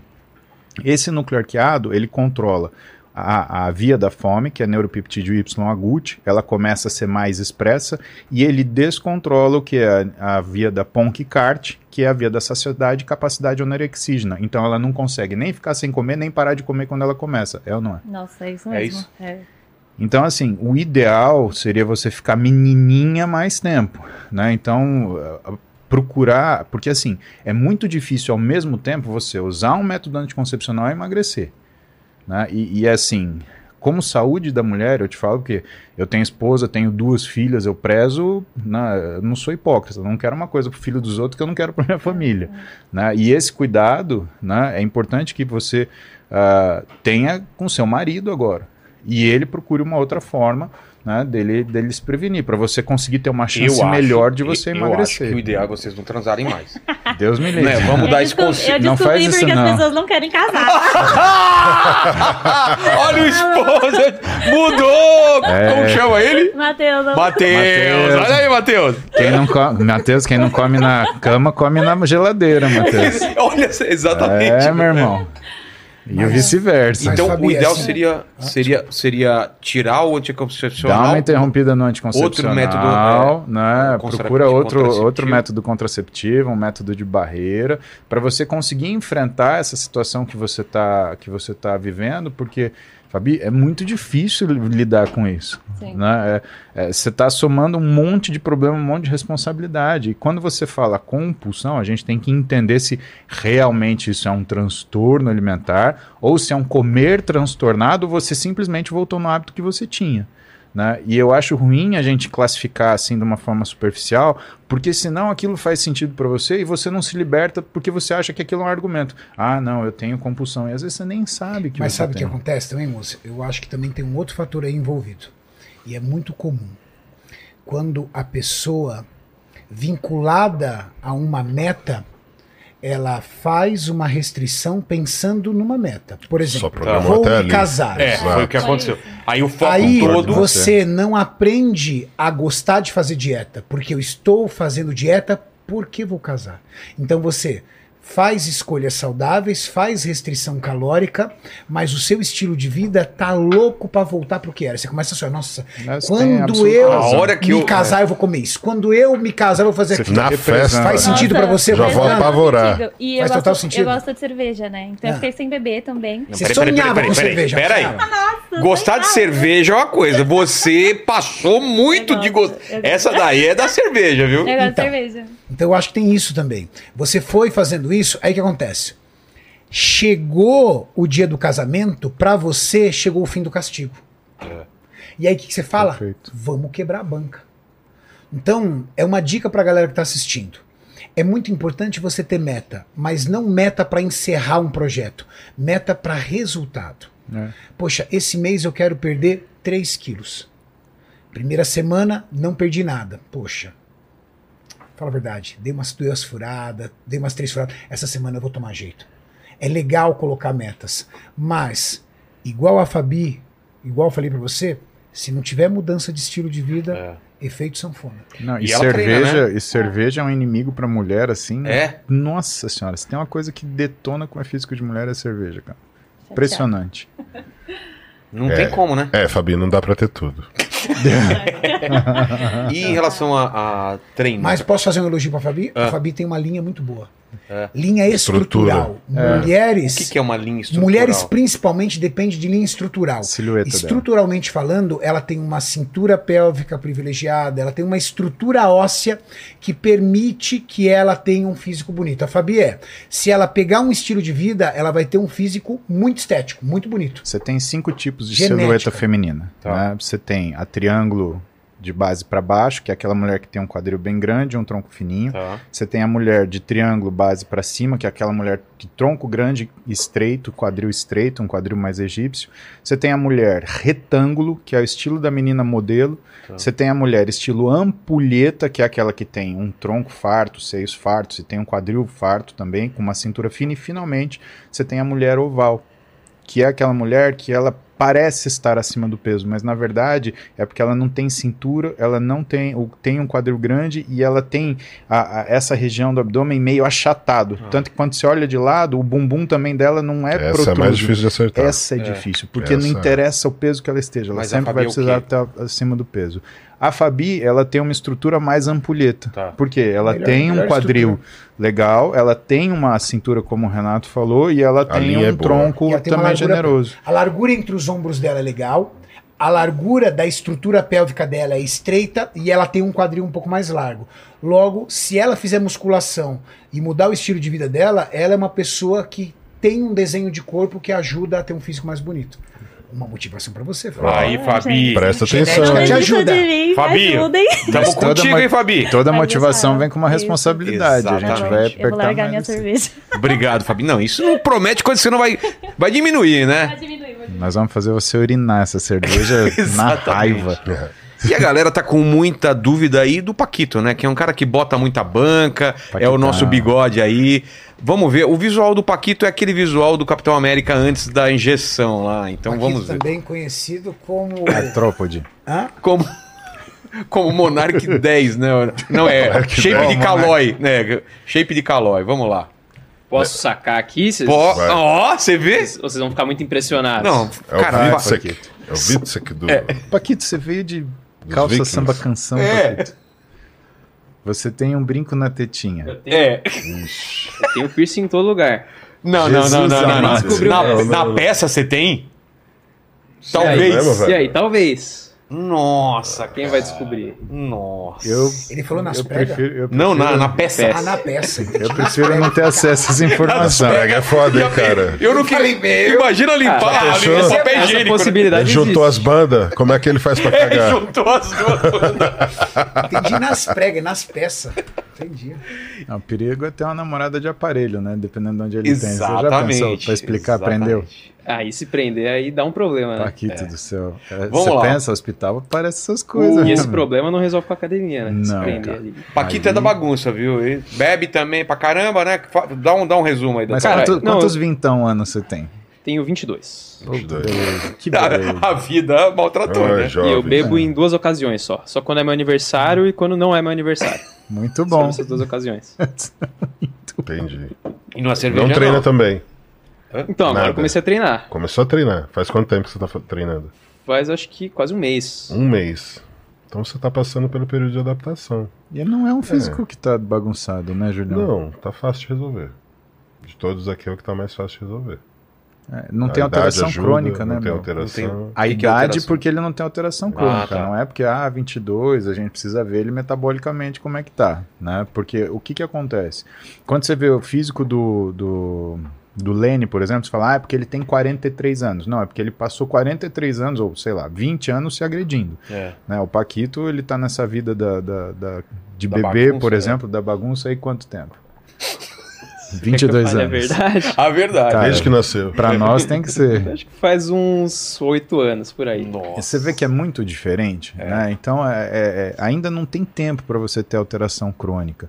Né? Tem tempo para você ter uma alteração tardia, que é um pouquinho de gordura realmente no abdômen. Desculpa, dá licença. Aqui é assim um pouco mais do que aqui, então você vê que as dobras dele, elas não são homogêneas, mas ele tem uma dobra maior aqui do que ele tem aqui É. também. O mesmo padrão né, do que o Lene tem. Só que ele tem 22 anos e ele não passou por tanto tempo de agressão por conta Sim. da, da rotina ruim, né, Renato? Faz sentido. Eu acho que o Paquito deve estar com- na casa dos 18% de BF. É, eu chutaria alguma coisa por na aí. casa dos 18% de BF. O ideal, é, para começar a ficar estético, é 12, 13%. Então não está longe. É. 12 para 18, não está longe. Ele a gente chama de falso magro, né? Que é aquela pessoa que tem mais gordura localizada na região da É, cintura. o pessoal tá chamando de Kurt Cobain da Shopee aqui, né? Lembra, lembra, lembra o Kurt mesmo, cara. É a vida que eu tô Mas- levando, eu morro na mesma idade que ele. Que horror, Deus me Pô, para com isso, Deus é velho. pai, Ave cara. Maria. Sou fã do Kurt, cara. Que merda. Mas musculação é a solução dele. Ele é o cara que tem que puxar ferro. É. Com Porque certeza. com au- treinando, você aumenta o que nós chamamos de taxa de metabolismo basal, que é o seu gasto calórico em repouso. O seu corpo gasta energia parado para dormir e fazer funções vitais. E um, do- e um dos componentes que mais aumenta esse gasto energético é massa muscular. Porque massa muscular respira. É. Você pega uma pessoa de 140 quilos de massa gorda, essa pessoa ela não tem é, uma taxa de metabolismo basal demasiadamente alta, porque apesar de ela ser pesada, ela não tem muita massa muscular. Eu acho que o grande gasto dela é movimentar um corpo de 140 quilos. Com certeza. É Tá pesando quanto? Isso é pesado. Tô pesando 61 quilos. Mas ele, por exemplo, ele é baixo, leve. É. O metabolismo basal dele é baixo. É muito Se você baixo. pegar uma equação que qualquer um pode procurar na internet aí, Harris Benedict, vai envolver tua altura, teu peso e a tua idade. Você consegue calcular qual é a sua taxa de metabolismo basal, quanto você gasta Ah, é? parado. Uma ótima E esse parâmetro é muito bom. Porque com sabendo o seu gasto calórico, você consegue começar a pensar na tua dieta. Por exemplo, o Paquito, se ele tiver uma taxa de metabolismo basal, por exemplo, na casa de 1.600, por exemplo, 1.500, que é mais ou menos que vai estar, ele entende que ele não pode comer menos do que isso. Porque se ele comer Seria menos do que isso, que que ele não acontece? está suprindo o corpo dele de energia necessária para construir massa muscular. Afinal de contas, ele está fazendo diminuir- musculação. Ele diminui a taxa metabólica o que eu basal. percebi é que dele. eu consumo muito menos que isso, cara. Porque eu comecei a fazer contagem de, de, De macros. macros. E, cara, tem dia que eu consumo 600, Nossa. 800 Nossa. calorias. E o pior é que A isso tua interfere tendência- direto no, A no tua treino. tendência com um consumo calórico tão baixo é chegar na academia e não tem força. É. Certo? Segundo, você pode começar a trazer problemas metabólicos para você, oriundos de um déficit calórico tão severo. E terceiro, você não vai ter sobra de calorias para construir massa muscular. Então você vai para academia e você não vê o braço crescer, você não vê a perna engrossar, você não vê o peito se desenvolver, porque não é só treinar, é treinar, comer e descansar. Então, luta para comer mais. Eu sei que é difícil. Você não é Coma muito de alimentos comer, né? Não saudáveis. sou, cara. É que assim, eu como muita, muita coisa magra, assim. Então, tipo, por dia, sei lá, eu tomo no Salada. café da manhã. É, então, tomo no café da manhã um copo de leite com Nescau, mas aí é, no almoço eu como uma salada, de noite eu como um peito de frango. Tá, você, ou seja, você faz uma dieta de uma pessoa que estivesse para emagrecer. É. Só que a tua estratégia é ganhar massa muscular. Massa. Por mais que o seu BF esteja, BF pessoal é body fat, tá? É percentual de gordura. Por mais que o seu BF esteja um pouco alto, na, eu não medi, tá? Eu tô estimando. Pra mim você ainda tá dentro do saudável. O saudável é até 20. Sim. Então, é muito mais inteligente para você agora, em vez de tentar trincar esse abdômen, ganhar um pouco de massa muscular e depois, se você sonha com o abdômen trincado, trincar esse abdômen, do que de repente chegar agora e falar assim: não, vou restringir caloria, vou cair na esteira, vou arrepiar na esteira porque eu quero trincar esse abdômen. A tua tendência é perder cada vez mais massa muscular. Aí você já viu aqueles cara que é só o palito e ainda tem uma barriguinha? Ah, já. Porque o metabolismo dele tá lá embaixo. Tem um exemplo ali, inclusive, ó. Exatamente. Nosso querido mandíbula É. ali. Mandíbula tem ali, tipo, o shapinho de Chega, MIB, chega aí, mandíbula. da lagartixa do MIB. Isso, é a lagartixa É, do vem cá, milho, mandíbula. velho. Já vem sem camisa aí, não vem com frescura, não. Esse é o, é, é o que deu origem à série. O Mandíbula foi o nosso primeiro. Lembro Cara, dele. Lembra dele, né? Lembro dele. E aí, mandíbula. qual que é o shape aí? Saca, peito. Vai, vai, saca aí. Eita. Preparem-se, É, preparem-se. se prepare. Ah, tá menos pior do que, que imaginava, hein? Tá. Tá, eu tô correndo, Ah. mas eu tava barrigudinho. Ó, o mandíbula foi o que eu acho que apresentou a melhor linha aqui, viu? Ah, eu mandíbula. Seu é verdade. nível, nível de gordura, com aí, certeza. Não, ele tá melhor, estrutura boa do mandíbula também, ombros largos, cintura fina. Não, e, e- e o problema dele é que ele precisa de muita energia pra carregar essa, esse shape Isso aqui. que eu ia falar, ó, cara. só de gengiva Tem- e, e a mandíbula dele, cara. Tem exercício na academia pra definir o nariz aí? Olha Os caras zoando. Tudo Ó, amigo, né? mandíbula, é, pode se defender aí, cara. Não, eu vim aqui pra sofrer bullying, eu tô Tá bom, acostumado. então mas, beleza. mas é por uma boa causa. Tá bom. Fala aí, Julião. Ó, eu acho que, eu acho que você, Também, cara, você tá treinando? Não, eu- eu- só correndo. Eu tô correndo, eu fiz, um, eu fiz uma provinha de 5km agora. Ó, E eu- Olha aí, E tem um eu tenho uma prova de, de 7,5 pra fazer no começo do mês que vem. Não, então ele já leva grande vantagem, porque ele já tem um cardiorrespiratório em dia. E forte. Não tô treinando tanto quanto eu deveria, mas. Então, assim, O que, é tanto quanto deveria? Ah, tô correndo umas duas vezes por semana. Mas a prova eu consegui fazer Bom, até que. Pra galera que tá aqui Você sendo tá muito avaliada, você é um atleta. Você já é um atleta, exato. Você tá muito na atleta. É um atleta. Entendeu? Aqui, ó, a gente quando começar a fazer musculação, você vai trazer o resultado mais rápido deles, pelo estágio que você já se encontra. Então você não tem aquele condicionamento de força, mas o seu condicionamento de força vai acontecer de forma mais rápida do que a deles, justamente pelo fato de você já ter um condicionamento cardiovascular que vai possibilitar você se recuperar mais rápido entre as séries. Vira, Pô, vira vou- de costa aí, ô Mandíbula. mandíbula, o pessoal tá te chamando de mentiroso aí com os 5km Assim, aí. Vou, vou chutar, o Julião, o Muzi. BF dele aí tá na casa dos 15, 14%. Exato, 14, É, eu queria 15%. chutar. Eu queria Nossa. chutar. Esse cara é o cara que, se ele for pra academia, com o cardiorrespiratório que ele tem, em três meses, aprendendo a Constrói. treinar, em três meses você já começa a ver leves marcações. Peitoral, uma singela marca no ombro, mas você e o Paquito vão ter que aprender a comer. Porque Exato. é difícil Não, comer come alimento bastante. saudável. Cara, mas eu como poucas vezes por dia. Tipo, eu, eu almoço, eu almoço e janto bem, mas eu só almoço e janto. Não, Se tipo, você, ba- comer se você bater um prato de 700 750 calorias na hora do almoço e 700 e calori- 750 calorias à noite, 1.500 é pouco pra você. Verdade. Tem que incluir dois shakes aí, Não, ele tem que incluir mais refeições. Ele tem que incluir um café, um café da manhã. pelo Ó, menos. quatro refeições já vai fazer uma boa distribuição de proteína pra você. Ó, café da manhã, almoço, lanche da tarde e jantar. Cara, não é difícil. Ah, Renato, não tenho tempo. Quer uma dica boa pra refeição da tarde? Caga mais rápido. Faz sentido. Quer uma dica boa para um lanche da tarde? Frutas aveia e whey protein. Eu não tenho tempo para comer. Bata tudo no liquidificador, leve numa garrafa. Eu levava numa garrafa de, de água, sabia? Aquelas garrafa PET. Sim. Pegava um Enche a garrafa e vai. Aí, ó. É uma forma, porque eu trabalhava num, num escritório e eu não podia Não parar. podia comer aí, toma shake. Café da manhã, almoço, as pessoas tomam café da manhã, as pessoas param para almoçar. E jantar, geralmente as pessoas estão em casa. O lanche da tarde é o desafio. O lanche da tarde é whey, frutas. Renato, eu não tenho grana para comprar whey. Olha, um franguinho desfiado numa Tupperware dá para comer frio.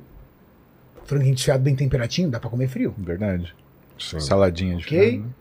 Eu sou raiz, hoje eu não faço mais isso, graças a Deus, que eu trabalhei muito, ganhei dinheiro, mas quando eu era um ferrado, eu, ia, eu levava clara de ovo cozida. Você levava, Julião? Levei muito Opa, clara de ovo. Cara, de ovo. Clara de ovo cozido. Clara de ovo. Que Cozinhava um monte de clara de ovo, colocava numa Tupperware, E é porque a de clara de ovo você come até com a mão, né? cara? Exatamente. A gente precisava bater proteína, a gente só tem esse objetivo, entendeu? Valeu vocês dois aí. Eu acho Parabéns, senhores. Mandíbula, você Parabéns. nos surpreendeu. É verdade, vou cara. voltar pra casa Mandou feliz bem, hoje, viu? É, eu não esperava cara. essa. Mandou É bem, mandou bem. Os humilhados Caramba. serão exaltados. Pô, hoje é meu dia, cara. Pelo menos uma vez no ano, né? Um Mas, dia Tá no vendo? ano. mas calma que a parte difícil ainda vem, não vai. Ah, é, calma. Na Não, academia a gente conversa, Ó, fica tranquilo. Receber Aqui, o ó. elogio da. Presente pra você, Mandíbula. Aí, Achei que era ó. meu. Era seu. Merecimento, Chupa. mandíbula. Merecimento. Tá bom, fechou. Obrigado, Então, Gente, um pote obrigado, de whey protein pra você, pra, por você ser o atleta do Cabra. time. Você não viu o meu shape é ainda? você, ó. O atleta Você não viu o meu shape? Como você sabe que eu não tô melhor que o, que o mandíbula? Digamos que nós temos um olho clínico. Tá bom, deixa eu mostrar aqui. Valeu, gente. Ó. É agora, hein, Vilela? Ah, hora da verdade. Ah, meu Deus, vamos lá.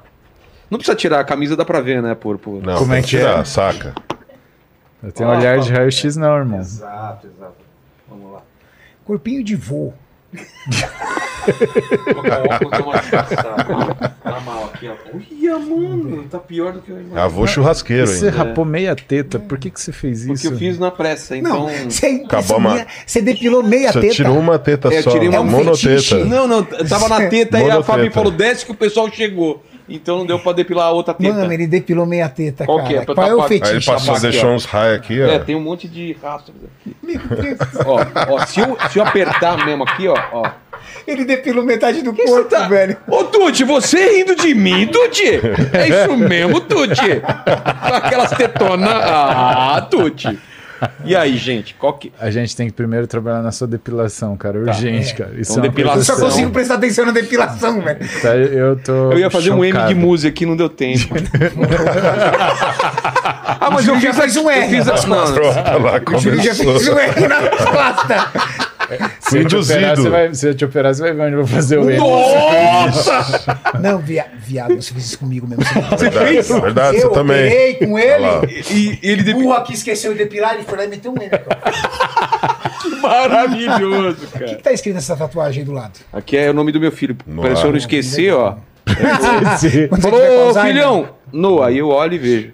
Aí aqui, aqui é o, o Mundo Canibal, Tá, Fábrica de Quadrinhos, que é o nome da produtora, e aqui o, Ah, o podcast. inteligência. É. legal. E do Dá traba lado, é trabalho, né? eu acho que Olha, Primeiro é Vilela, perder peso primeiro e depois vamos, vamos falar primeiro em saúde, que é o mais Tá, importante. claro. é verdade. Vamos falar primeiro em saúde. não morrer primeiro. Tá difícil. É, É? você, Tô brincando. você tem, assim, aparentemente, você tem gordura visceral. Você tem uma gordura no O que é gordura visceral? É a mais difícil de tirar? Entre, os órgãos. pro, pra galera Gordura qual- visceral. o problema da gordura visceral. Então, a gordura visceral é uma gordura que a gente acumula entre os órgãos. Né? Tá. Então a gente tem a gordura mental, a gordura mesentérica e a a gordura retroren- ah, da, da parede retrorenal. Então esse lugar é uma gordura que tem uma velocidade metabólica rápida, que você perde rápido, mas você ganha ela mais rápido ainda. E ela tem uma característica inflamatória que faz com que você tenha uma associada a ela. Né? Você tenha, por exemplo, o desenvolvimento de doenças de proliferação de gordura. Você tem ganho de gordura com muita Fígado facilidade Também? pode estar associado a doenças crônico-degenerativas não transmissíveis. Então, diabetes, esteatose hepática, tudo isso é um pacotão. Então, a gordura visceral, Vilela, ela é uma gordura que quando para as pessoas de casa, né, elas reconhecerem aquela gordura que não tem aquela dobra de pele no abdômen, aquele abdômen duro, globoso, Igual que a pele é assim, fina Não, e é dura. Tipo, dos- dos- meu pai tem um maiorzão. Mas assim. você já fez plástica também, né? Você Não. fez Não, eu, eu te falei, eu. eu Você fez lipo. uma lipo aí, eu, não que- fez eu, não? Fez eu caí o meu olho e eles abriram aqui pra tirar a cartilagem e apoiar meu olho. Ah, que legal. Lipoaspiração você nunca fez. Nunca fez. Fiz também. Então, a lipo é mas, uma mas teve essas duas, tem outro corte. Tá vendo? Eu Aqui, acho que é um do lado tem um corte. Não, não, não. Aqui, eu acho do que outro é, lado. É aqui, do outro né, lado, tem do um corte, outro lado. Que é, cortaram pra tirar a cartilagem pra apoiar o olho. Então, quando a gente faz uma, uma lipoaspiração e aí depois você ganha gordura de novo, essa gordura ela não volta onde tirou a célula de gordura Ah, é? subcutânea, ela volta preferencialmente visceral. Tanto que tem alguns estudos que mostram que quando a pessoa ela faz lipoaspiração e ganha gordura com grande, ah, uma quantidade grande depois, ela tem alteração da pressão arterial e da glicemia. Putz. Assim, é é um caso todo completo. O Renato falar que primeiro a gente precisa da saúde não é um maneirismo, nem Tá. uma Mas, politicagem, né? mas é, isso, é de verdade, a gente tem que tratar esses sinais que mostram que a gente mas tem isso um- é, é reposição, remédio. Isso e, é o treino. completo, é e, o e conjunto de vida, e a- não, estilo de vida. Esse estilo de vida. Mas, ó, quando eu falo, quando eu tava falando saúde aqui e pedi pro Muzi é, é, é tomar a palavra, é porque pra galera de casa, talvez eles olham e falam assim, poxa, o físico do Vilela. jeito. Não, É, exatamente. Não, ou não. Se eles, ou... tipo, pô, como é, que a gente, como é que eles vão fazer um milagre pra deixar o físico do Vilela bonito? Vai melhorar muito, sabe a por quê? A galera vai ter que ver isso daí. A galera vai ver depois não vai acreditar, cara. Porque eu, quando foco numa parada aí. Vai melhorar muito. Mas Quando hoje, você foca, você foca. É, então tá é fácil ter, de resolver. ter esse foco aí, né? Esse foco. Precisa achar Quando ele. eu Achar foco, o eu fico foco. foda. O problema Se é que eu nunca achar, foco. já era. Eu nunca foco, mas quando eu caralho. foco. Aí lascou, né, mano? Essa filosofia de boteco dele foi muito boa, né? Não, quando eu Quando foco, eu eu foco, foco. eu sou o cara, só que eu nunca foco. Quando eu pego pra fazer, Mas e aí? A parte de treino começa como, assim? A parte de treino você vai ter que começar da adaptação. É? É, como todas as pessoas que não estão aptas ao treino, você vai adaptando ela ao estilo, né? Então é realmente um passo a passo. No começo ali você usa cargas moderadas, fica mais empenhado em ensinar a técnica bom do demais. exercício, ensinar a contro- co- contrair, ensinar a alongar. Depois desse passo, quando você tem o domínio do exercício, aí sim a gente começa a performar dentro do exercício. E, Aumentar o peso. não interessa se você já treinou antes. né? o Júlio ontem a gente estava treinando o Rodrigo Minotauro. E, cara, você quer um cara mais experiente, um cara campeão de. Meu, o cara bateu no Bob Sap, É. pô, com 300 quilos. Né? E, e, assim, o Júlio ele começou o treino do cara do, do princípio do alongamento. Sabe que o Rodrigo falou pra ele? Falou, cara, eu nunca alonguei antes de treinar. Sério? Nunca. Nunca tinha alongado. E você vê assim que ele tá todo encurtado já pelas lesões que ele tem. Então, assim, antes de mais nada, a gente faz aquele, aquele check-up para avaliar qual é a condição do, do indivíduo. E aí, em cima dessa condição, a gente determina qual que é o melhor caminho para poder trazer primeiro, né? A, a- você precisa primeiro trazer a segurança e depois a performance. Então, ele precisava desse trabalho e logo na sequência ele falou, cara, nunca fiz isso. Tô conseguindo fazer os exercícios bem melhor do que antes. E como que é essa frequência pra gente? Cada um vai ser uma coisa diferente? Ou a ideia é que todo mundo faça o mesmo número de dias? A frequência. é, vamos, vamos- pensar numa situação primeiro. Tá. É, hoje, a tua ideia é treinar aqui na tua garagem? Porque se a tua ideia é treinar na tua garagem, você vai ter que mudar a tua garagem. É. Meu Deus, Porque eu mudar conheço a tua garagem e assim, um indivíduo treinado não conseguiria treinar aí. Sim. Quanto mais você, como o Júlio muito bem disse, tem que aprender a treinar. A gente começa então lá. E até, Exato. até montar uma aqui com a, com a ajuda de você. E até o. Júlio te ensinar. É. Você precisa dominar os verdade, exercícios. claro. Depois que você tiver dominado os exercícios, aí você está preparado para vir para cá. Quanto tempo isso dura? Pode ter certeza. Até o final do ano você tem que estar indo lá. É? Tá. Com certeza. Faz total sentido. E tem, vezes? e tem uma escala que você vai aprender com o Júlio, né? Que é primeiro execução, depois a escolha do peso, depois a quantidade de repetição, e aí sim você vai pensar em dois, três, quatro, cinco, seis exercícios, independente disso. Mas você vai aprender a fazer uma coisa bem feita. E aí a coisa vai evoluir daí. Entenda que é um aprendizado. Toda vez que eu treino com o Júlio, para mim é um aprendizado e eu treino há 33 anos já de musculação. Cara, é- é- ali você tem que deixar, de fato, o seu foco naquilo que você está fazendo, porque tem uma questão mecânica, tem uma questão metabólica, tem uma questão de percepção. E você vai entender que a sensação de cansaço, que é o que a maioria das pessoas tem medo no começo, não, não, vou fazer exercício, vou me estourar, vou treinar, você vai acabar comigo. Cara, isso é uma das coisas que o cérebro ele mais rápido vai adaptando. Ele vai mudando o que é o referencial dele de cansaço. E isso é uma das coisas que é melhor para nós na nossa vida, porque depois que você se acostuma com o nível de cansaço de um treino extenso, de um treino intenso e extenso, cara, pouca coisa mais te derruba. Você fica viciado naquilo. Ó, o Renato ontem, ontem ele acordou três e meia da manhã para pegar avião para Goiânia. Quando deu quatro, ele foi para Goiânia, deu aula. Quando deu quatro horas da tarde, ele tava lá pra gente gravar o treino com o Minotauro, pra gente fazer a avaliação, gravar podcast e sair do CT era nove e meia da noite. Caramba. Aí você fala pra ele, ah, você tá morto? Não, isso é o dia normal. Por que, que a gente Mas, por aguenta? exemplo, a nossa realidade aqui é assim: a gente grava tarde e noite. Treinar toda manhã, toda manhã, então, na parte da manhã, Eu acho que toda manhã para você é um desafio muito grande. É. Porque nós estamos falando de Morumbi e São Caetano. Mas eu acho que três vezes por semana, não é, Júlio? Três vezes por semana você consegue ali entender tudo que você precisa fazer e fazer um trabalho completo. Por quê? Você vai para lá para focar em musculação. Os outros dias que você não foca em musculação, você pode estar aqui fazendo cardio. você passa alguma coisa pra fazer. Sim, tá? então você tem o gasto calórico diário ali que vai te ajudar na recomposição corporal que você precisa fazer. Então, três vezes por semana para você indo lá. É, porque você- o que vocês viram aqui ainda é estação, umas coisas velhas, mas o Muzi já me indicou aí, eu vou, a gente vai colocar uma- umas coisas profícias, né? Vamos, vamos. Máquina boa pra fazer. Três, três dias aí, consegue aí, pessoal.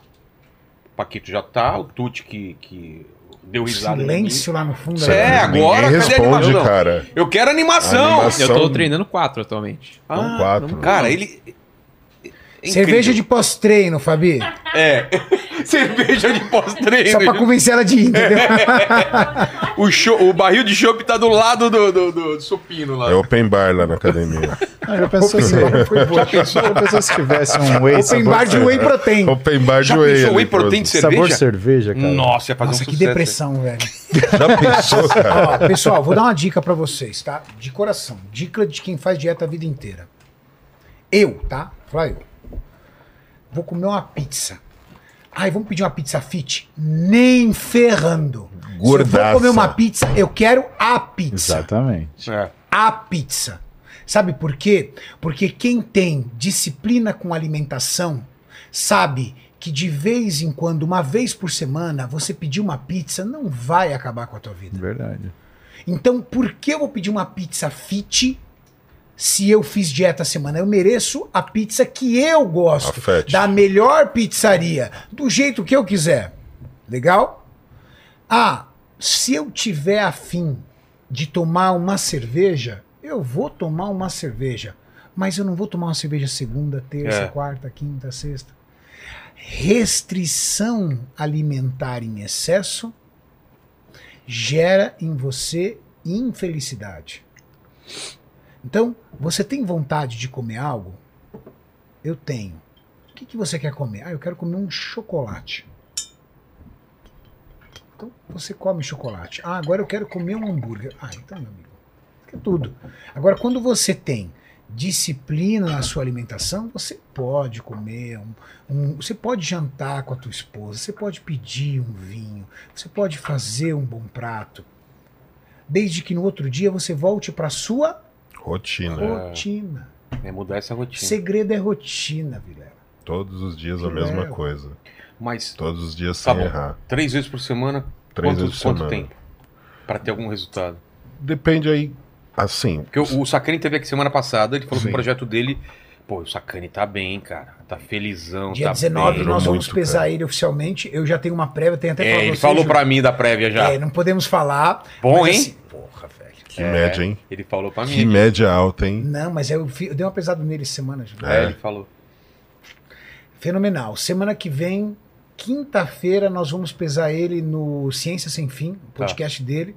As pessoas vão surpreender-se com, com a perda de peso dele e aí a gente vai fazer um pequeno resumo do que ele fez nesses primeiros 60 dias, né? Que agora faz 60 Sim. dias. E então a gente, até o Tre- final do ano, Três vezes por semana, até o final do ano, vocês já estarão dominando os principais exercícios da musculação para poder dar continuidade aqui. e a gente tira foto do antes para ter. o- Sim, Tem avaliação tem física. avaliação Ah, tem física, tem tudo lá. Então lá a gente vai fazer tudo, bioimpedância, tudo. Vamos, vamos e pegar agora a uma gente van vai, aí, pessoal. E agora a gente vai para uma outra fase. Porque agora eu entrei e a gente vai fazer a avaliação médica dele. Ah, tá. E aí a gente vai pegar todos os dados metabólicos, hormonais, vamos pegar tudo. Função Controle cardiovascular real. do E ver a Sérgio. melhora disso, né? Um Exatamente. Que é motivador. Ver você melhorando. E o Danilo também entrou, ó, o Danilo tá aí. Ó, calma aí. Antes de mostrar o Danilo, vamos mostrar aqui como a gente quer que Ah, é. o Vilela fique, né? Vamos lá. Aí, ó. Aí, ó, esse Os é o visual. Se botar a aí. armadura, fica É, agora. ah, com a armadura, inclusive com esse corpo, eu já tô assim. Ó. com a armadura, fica Você agora. tem que ficar tone, é, toneado igual a armadura, entendeu? Exatamente. Você ficar durinho, o corpo inteiro durinho igual a armadura. Exatamente. E coloca o Danilo aí que eu vi a foto, ele já foi lá com Vamos vocês. lá, Ele ó. vai começar mesmo? Aí, ó. Aí, Já é. começou, É? saiu hoje no canal o treino dele, o primeiro Pô. treino dele saiu hoje no canal. E como que é o. Qual é o trabalho que vocês vão fazer nele? O trabalho dele. Ele tem uma o Da- barriguinha, né? O Danilo é um falso magro. Ele precisa perder, ele tem muita gordura visceral, ele tem um quadro de pré- de pré-diabetes. Estava conversando sobre o- a questão de saúde do Danilo com o Muzi. E, e eu vou pedir para o Muzi é, puxar o Danilo para perto dele, porque ele tem um quadro de saúde que inspira muito cuidado. É mesmo? Então, por exemplo, o que eu, o Júlio, o que nós podemos fazer ali dentro da nossa equipe é, a- é resolver fatores nutricionais e, Físicos. e- e- e físico e, tre- e de treinamento para que ele reenquadre no estilo de vida. Mas, paralelo a isso, ele precisa de um médico para ir acompanhando a questão da saúde dele e ir analisando ponto a ponto, que talvez tenha que entrar com alguma medicação e talvez essa medicação é, faça parte da vida dele ou não faça. Então a parte médica é muito Ele, importante. tem que alergia, ele tem alergia, né? Algumas medicações, Cara, ele é parece. né? extremamente alérgico a uma série de medicamentos. Sério. Ele chega a ter choque anafilático se ele tomar ácido acetil salicílico, dipirona, Que inchado. Caramba. muito isso. Mas o Danilo é, é- é- tá, tá bem legal porque ele entendeu que ele precisa melhorar dentro de uma situação que ainda está muito bem controlada. Ele está limítrofe em alguns exames, É. sabe? Limítrofe. Então acho que ele tem 43 anos de idade, relativamente jovem, na É, eu verdade. tô com 5. Eu vou, vou fazer 53 agora em Então. novembro. Então, ele, você tem, ele tem 10 anos A antes menos, de você, é. né? Isso também conta. Claro. Isso também conta. Então, você, acima de tudo, precisa prestar atenção no homem que você quer ser aos Mas- 60. Eu paro de jogar o meu futebol de final de semana ou é perigoso? Porque tem. O que, que você acha? Eu acho que Não, é você corre o risco de jogar futebol que qualquer pessoa corre. Né? O problema de jogar futebol sem você estar treinado é que é, se você for fazer um, um esforço mais, é, mais vigoroso, você pode ter uma lesão muscular aguda. Entendi. Né? Porque seu físico não está bem treinado É, eu para isso. três Esticada vezes de o- perna é. ali, ó. Pode o jogo Mas de três verdade, vezes. Vilela, a musculação vai deixar você um belo de um jogador. Você vai sentir Sim, isso na- Verdade. com três semanas de É. musculação. Você fala assim, meu amigo, Já Muda o game. muda o jogo. Já sou. Hoje é Hoje é 11. 11. Tá. Então. Semana que vem, Segunda? segunda, fechou. Ah, Que eu- Você tá ao vivo, cuidado com Não, você cara, eu fala. sou é de você palavra. que tá falando Sou aqui, de palavra. Presta atenção. Ou você vai botar a culpa no pessoal se eles não forem? Não, se eles não forem, azar deles aí. Você tá dizendo que você vai. Eu vou. Quem, quem tá comigo nessa. Ei. Você disse que é de palavra. É. E aquele aumento que você me prometeu, cadê? Isso aí você não cumpriu, não, hein? Vai deu ruim. O cara mistura saúde com, com. Profissão. Não, mais dinheiro pra ele vai estragar a saúde porque ele vai beber mais. Não pode Não receber. pode, mais. cara. Verdade, Tem velho. gente que você não pode dar mais dinheiro. A gente tem que criar um imposto. é verdade. Colocar um cofrinho. Coloca né? um cofrinho, Ô, imposto a gente cagada. pode fazer isso, né? Perde ponto a galera que, que não for. Você Sim. tem que colocar que seja dois reais, assim, toda Bom, vez que eu fiz uma aposta com o Igor. Você está disposto a fazer uma aposta comigo? Depende, claro que eu Não, tô. depende não, sim ou não? Sim. Então tá bom, o Igor fez o seguinte, ele se comprometeu durante 60 dias a treinar de segunda a sexta no CT, ou se ele faltasse num dia de semana, ele iria ao final de semana. Tá. 60 dias. Se ele perdesse a aposta, ele tinha que retirar toda a barba, que é uma característica da identidade dele, e apresentar o Flow, sendo a convidada uma mulher muito bonita, e ele ia entrevistar o Flow usando Não. fralda. Sem roupa, de fralda e sem barba. Só de fraudão. Tipo um Só de bebezão. fraudão. E ele topou a aposta. E, e não perdeu. Não. Infelizmente. Ele, e não perdeu, mas imagina ele chegar Nossa. entrevistando uma mulher muito bonita, De fralda. de fralda e sem barba. Fechou. Mas eh, não vai ser a mesma aposta. Não, não, eu. por que eu, não? eu... É a mesma aposta? O que Fechou. você acha? Fechou. Olha, mas, mas gente, Mas. você tem noção do que você tá falando, né?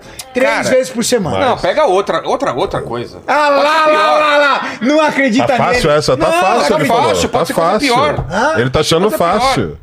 Ajuda aí, vai. O, o Paquito é mal. Não, vamos pedir ajuda da galera do Exato, chat. do chat. O Os chat os- sabe Boa, o que. O pessoal do Boa. Superchat aí, a melhor a gente vai aceitar que é Castigo. o, qual é o castigo do Vilela se até o dia 15 de dezembro ele não for regularmente três vezes no CT treinar. Tá bom. Nossa, Vilela, agora você segura. Agora eu acreditei. Agora você segura. Agora eu acreditei. Temos o da fralda, a menos que apareça uma, uma coisa pior. É, o pior. da fralda é provisório. É provisório. Vamos ver se a gente co- começa uma coisa pior. Mas eu tô, tô preocupado com a saúde mesmo e de morrer. Por isso que eu quero fazer. Eu quero entrar na linha logo. E como eu já treinei, eu sei o- o- como é bom ser saudável. Então eu quero ser saudável de Pô, novo. faltou aquela fotinha emblemática sua lá na, na cachoeira. Putz, tem que achar, você né? mostra pra todo mundo, Todo como mundo- todo cara que já treinou, olha como eu era. Todo mundo fala assim, né? É igual o professor de história. Aquela nostalgia. É shape do passado. passado. Exato, exato. Mas é isso, amigos aí. Preciso de ajuda realmente aí. Tá. Porque tem outra coisa que eu não falei, o Muzi já tá sabendo, ainda tem um, um agravante aí que é. Tô meio mal da cabeça, então eu preciso treinar aí. Precisa. Precisa. Sabe? E assim, Quadro de ansiedade? Ansiedade, depressão, é, tudo. vamos falar, vamos, treino, cara. vamos falar de número assim. É. Você tá dentro Seu daquilo que será os ferros. Você está dentro de uma cidade, né? Foi levantado antes da, da pandemia, né? O que era a incidência em São Paulo de doenças ah, relacionadas à ansiedade e depressão. Então a gente tem um quadro meio alarmante, né? Pré-pandemia a gente tinha 30% da cidade de São Paulo, dos moradores da cidade de São Paulo, com quadros entre ansiedade e depressão. 10% depressão, 20% ansiedade. E isso, ah, em nível mundial, é um custo terrível. A gente está falando, na época, de um trilhão de dólares gasto por ano com doenças mentais, tá? Geradas, de certa forma, pela modernidade, que tem a ver com o nosso estilo de vida, né? E ah, quando você vai a fundo olhando os estudos, né, isso com a pandemia ela aumentou. Então tem um trabalho que foi feito com 50 ah, sintomas de longo prazo do Covid. Você teve Covid? Tive, lá no começo. Olha só, 84% das pessoas que tiveram Covid evoluíram com algum tipo de doença mental. Cara, eu tava Entre- falando com alguém sobre isso, que É. eu falei que tava sentindo assim. Ah, o Petri. Ele falou, cara, com ele aconteceu por causa da Covid, ele falou. Sim, é 84% das pessoas tiveram. 84. Tanto É. tempo depois, porque eu tive Covid em final de 2020 para Porque quando você tem, cara, quando mexe com a mente, en- entenda que a mente é como se fosse um transatlântico no meio do mar. Tá. Qualquer doença que você tenha que mexa com a função da mente, ele mexe, é que nem pegar esse transatlântico e virar 5 graus para a direita. vai para outro caminho. Exatamente. No Dependendo começo de é onde pouca você coisa, tá, mas depois de um tempo você tá muito longe do seu destino. Exatamente. Você estava indo para Lisboa, você acaba no Cabo da Boa Esperança. É. né? É outra, é outra, é outra função. E quando você olha, por exemplo, o que, que é a realidade das, das doenças mentais e, e o que é a, a melhora do exercício físico, vamos, vamos ir para o extremo, vamos pegar a doença mental. Então tem um estudo que foi feito na Universidade de Vermont, eles pegaram duas unidades psiquiátricas do hospital e aplicaram atividade física. Mais de 90% das pessoas se sentiram melhor com a- o próprio físico. Mais de 90% das pessoas se sentiram ah, melhor em relação aos sintomas psíquicos e quase 100% das pessoas nos dois, nas duas unidades selecionadas desejaram continuar com a atividade física depois que fosse terminado o estudo. O que eu estou falando para você é gente em nível de, de instalação hospitalar. Quer dizer, a pessoa ela está em nível nosocomial, ela está internada porque ela tem uma doença psíquica grave, ou seja, ela perdeu um pouco a conexão com a realidade, o exercício traz ela de volta e faz com que ela, com que ela volte a isso. Quando você olha países desenvolvidos, você pega, por exemplo, Japão e China. Olha que interessante. No Japão e na China, antes do aluno ele ter aula de matemática, química e física, ele tem aula de educação física. E quando você observa o que é, por exemplo, essa sensação de eh, esquecimento que as pessoas têm É. durante a prova, o exercício físico é um grande aliado para tirar essa sensação. A pessoa fala, ah, me deu um branco de memória. Porque isso é uma, uma- um desequilíbrio entre dopamina, adrenalina e noradrenalina na hora que você está fazendo o teste. E que o exercício previne. Quer ir bem na prova? Treina antes da aula. Treina antes da prova. Treina antes do concurso. Treina antes do teste. E esse, e esse problema que, que se agravou agora nos últimos três meses pra mim, que é você não consegue sair da cama, você não tem vontade de fazer nada, você fica triste do nada, você tem uma sensação de que. É uma sensação de que, putz, o que, que eu tô fazendo com a minha vida e tal. É, o treino vai ajudar. Porque, por exemplo, o futebol de final de semana me ajuda. Sim. É, O treino vai te ajudar muito mais. Muito desculpa mais. pelo seu futebol do que o futebol. Sabe por quê? Porque diferente do futebol, no seu treino você tem rotina. É. Vai acontecer três vezes na semana. Contra uma vez no final É. de semana só. Sabe o que você tem no futebol? Você tem a liberação de hormônios do bem-estar. promovidos pela uma atividade física. Você imaginou você multiplicar isso por três ou até por quatro, futebol mais três treinos? Exato. Isso vai trazer um bem-estar danado. Outra coisa, a melhora da tua produtividade. Quando você sair do treino, você vai sair pronto para enfrentar seu dia. E eu digo isso pelo próprio Igor. O próprio Sacani, o Sacani falou assim, Renato, no começo estava muito difícil encaixar a rotina, porque eu falava que eu não conseguia dar conta de tudo. O problema é, eu descobri que boa parte do meu tempo eu só ficava na frente do computador, eu não era produtivo. Agora eu saio do treino tão energizado que eu produzo Começa a resolver, resolver, resolver o problema. menos tempo, mais resultado. Então, confia de que isso vai ser um fator determinante na sua vida. E aliado a isso, poxa, vamos combinar. Você tem uma Nutri É. na sua casa, você tem exemplo, e o exemplo E ela arrasta. treina todo dia. Então, ela vai te apoiar, ela vai te... é, Talvez ela queira ir com você lá no CT, porque é um lugar maravilhoso para treinar. Ela fala assim: vamos junto, eu vou, vamos lá treinar.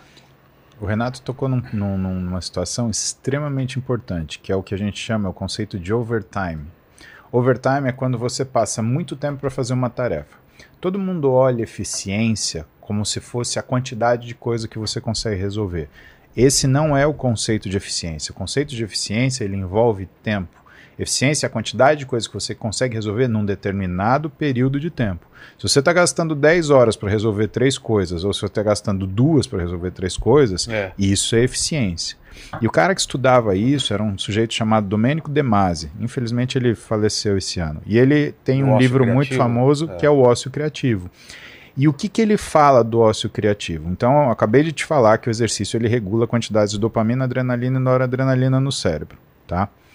Ah, Renato acabou de citar o conceito de overtime, que o Sérgio Sacani falou para ele. Eu consigo fazer mais coisas e resolver mais coisas. Eu consigo ser mais resolutivo. Isso é eficiência. E o que eu falo para você, quando a gente olha para as coisas, se você trabalha com arte, e arte é 100% criatividade, É. Vilela. E o problema é que uma das coisas que mata a criatividade é o overtime. Nós, e, e o É, conceito a do. gente quer ficar naquilo durante muito tempo. E quando você vê, passou muito tempo. Exato. E o que, que o Domênico De Masi falava e que as pessoas interpretaram errado? Que você tinha que ficar é, sem fazer nada. Mas ele não é um sem fazer nada de você largar suas obrigações. Ele é um sem fazer nada programado. Hoje nós não temos esse tempo sem fazer nada programado. Porque se você está sem fazer nada, você vem aqui, pega o seu telefone e fica rodando É. TikTok e Instagram. Aí você tá fazendo. Exato. Você está ocupado. Isso é uma forma de overtime. Isso é uma das coisas que mata a sua criativi- criatividade. E por que, que você faz overtime? Por que, que você sente a necessidade É. de ficar rodando? Por falta de dopamina. A novidade traz a dopamina. A dopamina ela é aquele hormônio da iniciativa no seu cérebro, é o neurotransmissor da iniciativa. Então, por exemplo, quando você faz um pedido numa, num aplicativo, por exemplo, de comida, você fez o pedido, você está morrendo de vontade. Só que aí o pedido atrasa. O que, que acontece? Sua vontade não passa? Passa. Ou muitas vezes que você desce para pegar o pedido, você abre e fala, puta, mas eu já não tô com vontade de comer isso. Porque a liberação de dopamina, ela é prévia à realização do acontecimento. Você já ficou satisfeito, você queria pedir, você pediu, aí deixou o tempo passar, passou a vontade. Quando você está numa situação de necessidade de dopamina, o que, que você faz de mais fácil? Pega o seu telefone e fica rodando o aplicativo. E isso faz com que você mantenha-se ocupado. Esse manter-se ocupado faz com que você não tenha criatividade. Não tá a falta de descansando. criatividade, você não produz. A falta de produção piora a sua ansiedade, porque você tem responsabilidades. A sua ansiedade piorada faz você tomar determinados rumos e escolhas que te causam problemas. Esses problemas pioram o seu humor, a piora do seu humor leva um quadro de depressão, pumba, você tem um quadro misto ansioso depressivo. E, e é uma coisa que eu nunca tive problema, problema de dormir. Nunca tive problema. Tá tendo insônia agora. Tô tendo insônia. Mas isso Cara, faz parte do quadro. Exato. Eu sempre fui assim, posso ir. Foi até 3 horas da manhã aqui. E lá tal, tem que dormir? Dormir. Agora, cara, eu tô com sono, tô cansado e não consigo dormir. Entendeu? Então, tô tentando treino tem- o resolver treino isso. tem ação piora o seu humor, tudo isso. exatamente isso, piora o seu humor, E, e ainda piora você a sua fica se sentindo culpado porque você não tá conseguindo dormir, tem um monte de coisa pra fazer, você não consegue resolver as paradas, fica pro outro dia, aí você não. E eu sempre fui um cara de. O que, que tem que fazer hoje? Resolver Então, tudo. Para e eu aí. não tô E o que, que é isso? Você sabe o que, que é isso que você acabou de falar? Isso chama procrastinação. Procrastinação é ansiedade. Mas eu nunca tive esse problema. Então, só que você desenvolveu com a sua saída do ritmo. Enquanto você não achar a sua rotina, dificilmente você vai conseguir É. fazer isso. Entenda que, por exemplo, isso é bom para bebê. Você quer ver um bebê ficar calminho? Ah, Acorda meu filho ele. nasceu, eu, eu fui obrigado a ter uma rotina. Ele acordava muito cedo, eu acordava com ele, não sei o quê. Sim. Cara, o dia rendia pra caramba. E a melhor coisa que uma criança ensina um adulto é voltar a ter rotina, porque É. a criança precisa ter rotina. Quando você tira a criança de rotina, quando você dá banho qualquer hora, quando você dá comida qualquer hora, quando a coisa fica bagunçada, a criança ela fica irritada o tempo inteiro. É. Imagina que a criança é um serzinho que ela não tem domínio nem sobre o corpo dela, ela está criando a, a, a resposta neurológica, né? Quando ela mexe um bracinho, ela não está controlando, ela está olhando e falando, nossa, o que, que é isso daqui mexendo meu- em mim? Né? O que, que isso está acontecendo? Então o que, que você faz? Você acorda sempre no mesmo horário, dá comida sempre no mesmo horário, dá o banho de noite, porque ela já sabe que ela vai dormir. E isso você repete, repete, repete, repete. Então o bebê ele vai acalmando ao longo do tempo. Para nós, a gente esquece isso, a gente faz as coisas sob demanda, a gente perde a rotina, começa a resolver problema, começa a apagar incêndio, perde o que é a nossa capacidade de antecipação, Que que é Então capacidade você- é a sua capacidade de observar as coisas e criar e não criar situações que vão te comprometer. Entendi. É que nem aquela história, pô, aceitei dar uma aula em tal lugar, mas eu não vou ter tempo para fazer isso, eu não vou ter tempo para fazer essa aula, eu vou ter que resolver nada, depois eu resolvo. Cara, pior coisa depois eu resolvo. Procrastinação é uma forma de ansiedade. Não é à toa que a gente tem sete pecados capitais, que a gente tem sete demônios, que são os príncipes do inferno, e que tem sete diagnósticos diferentes de ansiedade. Caramba. E eu tomar remédio não atrapalha o treino.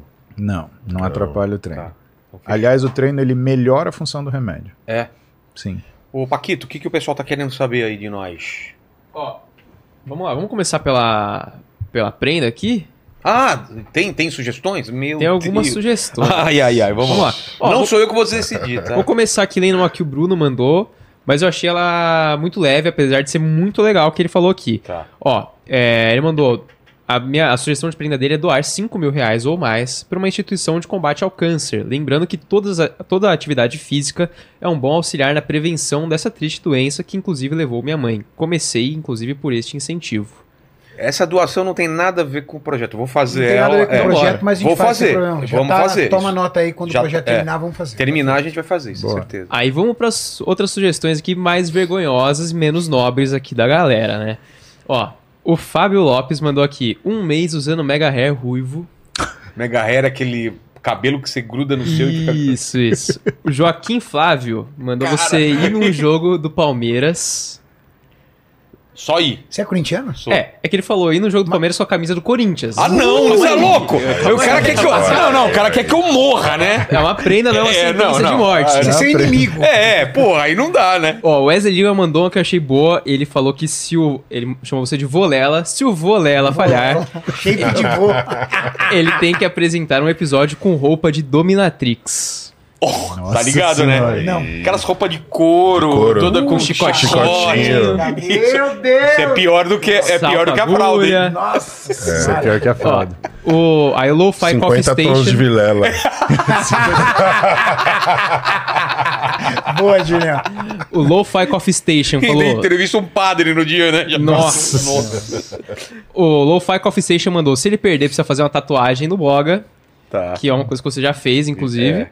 É sério? Não, é zoeira, claro que não. Não fiz. A galera acha até hoje que eu fiz. o, o, o Paquito botou piercing na prega? Ele fez o- a tatuagem do, do Então, logo ó, do programa. vamos lá, agora vamos lá, vamos lá. O Fernando Martins ele mandou aqui, já que o Paquito tem a tatuagem do programa, se você falhar, Não, você não. tem que tatuar o logo da banda do Paquito. Não, claro que não, cara. Vou ficar pro resto da vida com a Ah, é tatuagem. bonitão, é, a banda é boa. Não, nem a pau. Banda ruim pra caramba. Tô fora.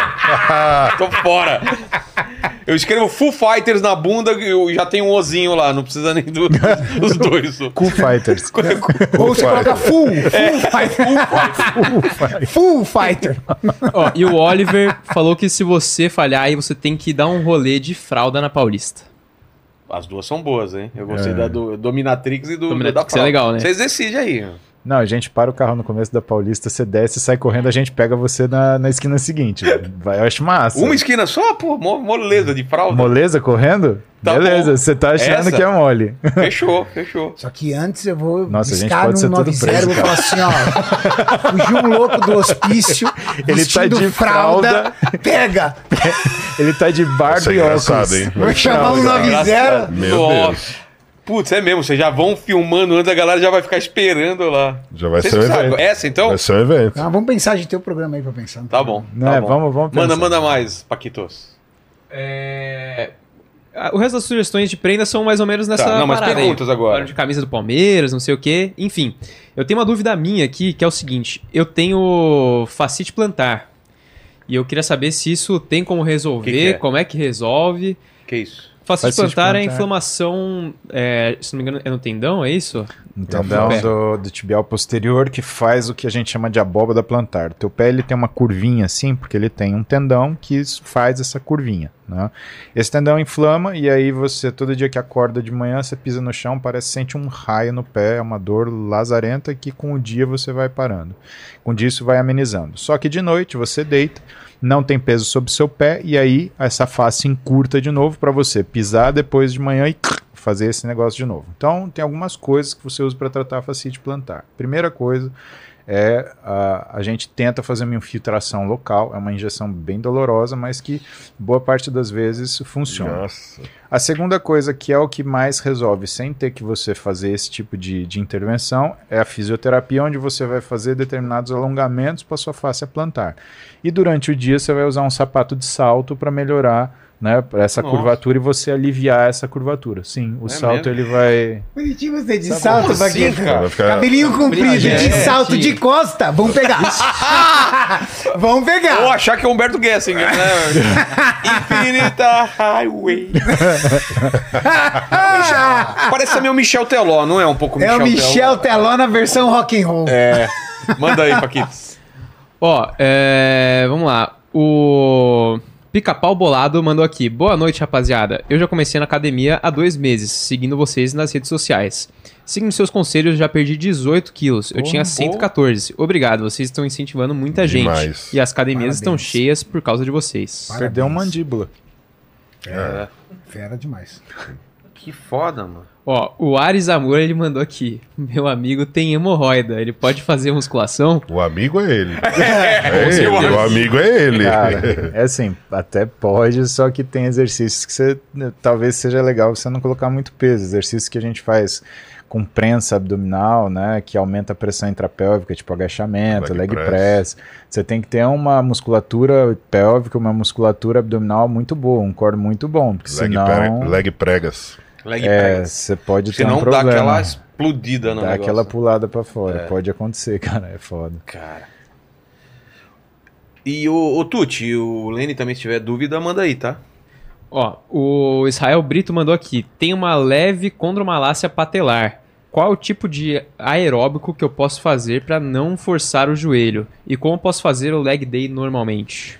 Cara, se você tem condromalácia patelar, o que acontece é que você já tem uma coisa que a gente chama de síndrome da hiper- hiperpressão femoropatelar. E esse negócio significa que você precisa de uma correção biomecânica do que é o equilíbrio da patela.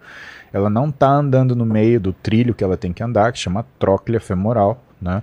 E o que resolve isso, na realidade, é fisioterapia. Você precisa muito de fisioterapia, senão qualquer aeróbico que você for fazer vai levar a uma piora desse desgaste. Ó, o nosso, nosso mandíbula shape da minhoca do MIB vai mandar uma pergunta Vamos aqui. lá. Eu, eu falei que eu, que eu fiz uma provinha, né? E que eu tava treinando e eu me inscrevi na academia pra treinar na, na esteira da academia. Porque eu não queria correr na rua, tenho um pouco de medo e tal. Aí eu me inscrevi. Aí eu falei, pô, Nessa, já tô aqui mesmo, vou começar a treinar musculação também. Só que, pô, eu chego na academia, tem dois professores, 500 pessoas, 200 aparelhos. E aí eu acabo o treino de corrida, eu olho, fico. me- E eu não sei treinar, não sei treinar Ah, tá. musculação, não sei nada. E eu olho, olho pra um lado, olho pro outro, desisto e volto pra casa. Problema de quase todos que frequentam. E não Eu- tem o Eu falei acompanhamento. exatamente isso no vídeo que saiu hoje do Danilo Gentili. Porque o Danilo Gentili, quando ele entrou no CT, ele olhou aquele monte de máquina e falou: Cara, muita máquina, cara. Nossa, meu Deus, eu tenho que fazer tudo isso hoje. Ah, Achou que ia ter que fazer todas as máquinas. Mas Aí- tem muita gente que pensa É isso. cara. mesmo? Porra. E quer zerar, tipo, passar por todas as máquinas. É. É, Eu falei pra ele, eu falei assim, olha, no primeiro momento, quando você entra na academia, o ambiente é estranho a você. Eu entendo isso. O primeiro passo que você precisa fazer quando você chega na academia, buscar informação. Se a tua academia não tem um bom instrutor pra isso, cara, a gente tá ali toda vez, todo tempo no vídeo pra isso. Mandíbula, assiste nossos vídeos. Se você pegar o projeto do Flow, tem uns 10 vídeos que o Júlio e eu fizemos de treino de Ensinando adaptação desde um alongamento até os exercícios. Ah, fazer um começando com um full body, depois fazendo uma divisão ABC, depois fazendo uma divisão ABCD, tem passo a passo, porque de fato, quando você entra numa academia e você vê aquele monte de equipamento, você não sabe por onde você começa. E é a dificuldade da maioria das pessoas. E o que as pessoas fazem? Vai uma, duas vezes na academia e depois para Desiste. de desiste. Continua claro, que- pagando. Claro que você vai fazer lá, ó, é, virar um pagador de academia. porque tem o psicológico Ele ali. fez o anual, né? Não, e o que É. desanima pra mim também, o pessoal vai achar que é piada, mas eu tenho meu membro muito grande, né, e O pesado. nariz? Seu nariz Então, é muito grande eu- e pesado. De grande pesado que você tem é só sua barriga aí, velho. Então, quando eu vou na academia, chama muita atenção e eu tenho que levantar os pesos e eu tô carregando esse peso junto comigo também, que vocês não avaliaram isso. Nossa, que super pênis Caramba, que você cara. tem, Vilela. Meu Deus do céu. Tá, tá bom. Kid Bengala ficou com inveja. É. Coitado do Kid Kid Bengala. Bengala. Sabe qual é a, a, a semelhança entre uma, uma freira e o Kid Bengala? Qual? Cara, que medo. As duas pessoas, quando fecham a mão, seguram um terço.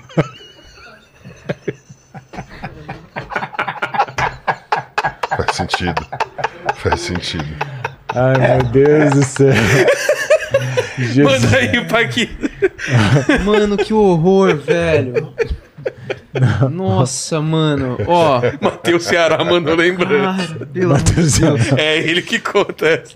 Ó, Vinícius Silva mandou aqui. Eu trabalhava dirigindo por muito tempo. Sinto dores na lombar e di- até diminuir de altura.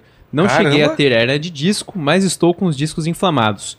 Musculação mais quiropraxia resolveria ou tem a necessidade de eu fazer fisioterapia e ou pilates? Não é um momento de você fazer fortalecimento como se fosse uma coisa que avaliasse seu físico como normal. Se você trabalhou muito tempo dirigindo, você trabalhou muito tempo sentado e tem uma chance muito grande, enorme mesmo, de você ter um encurtamento disco-tibial, que é a musculatura que fica atrás da coxa, e de uma musculatura que fica dentro do quadril, que é a musculatura dos ilho-psoas. Isso tem que ser liberado antes, você tem que ganhar flexibilidade nesses músculos, por quê?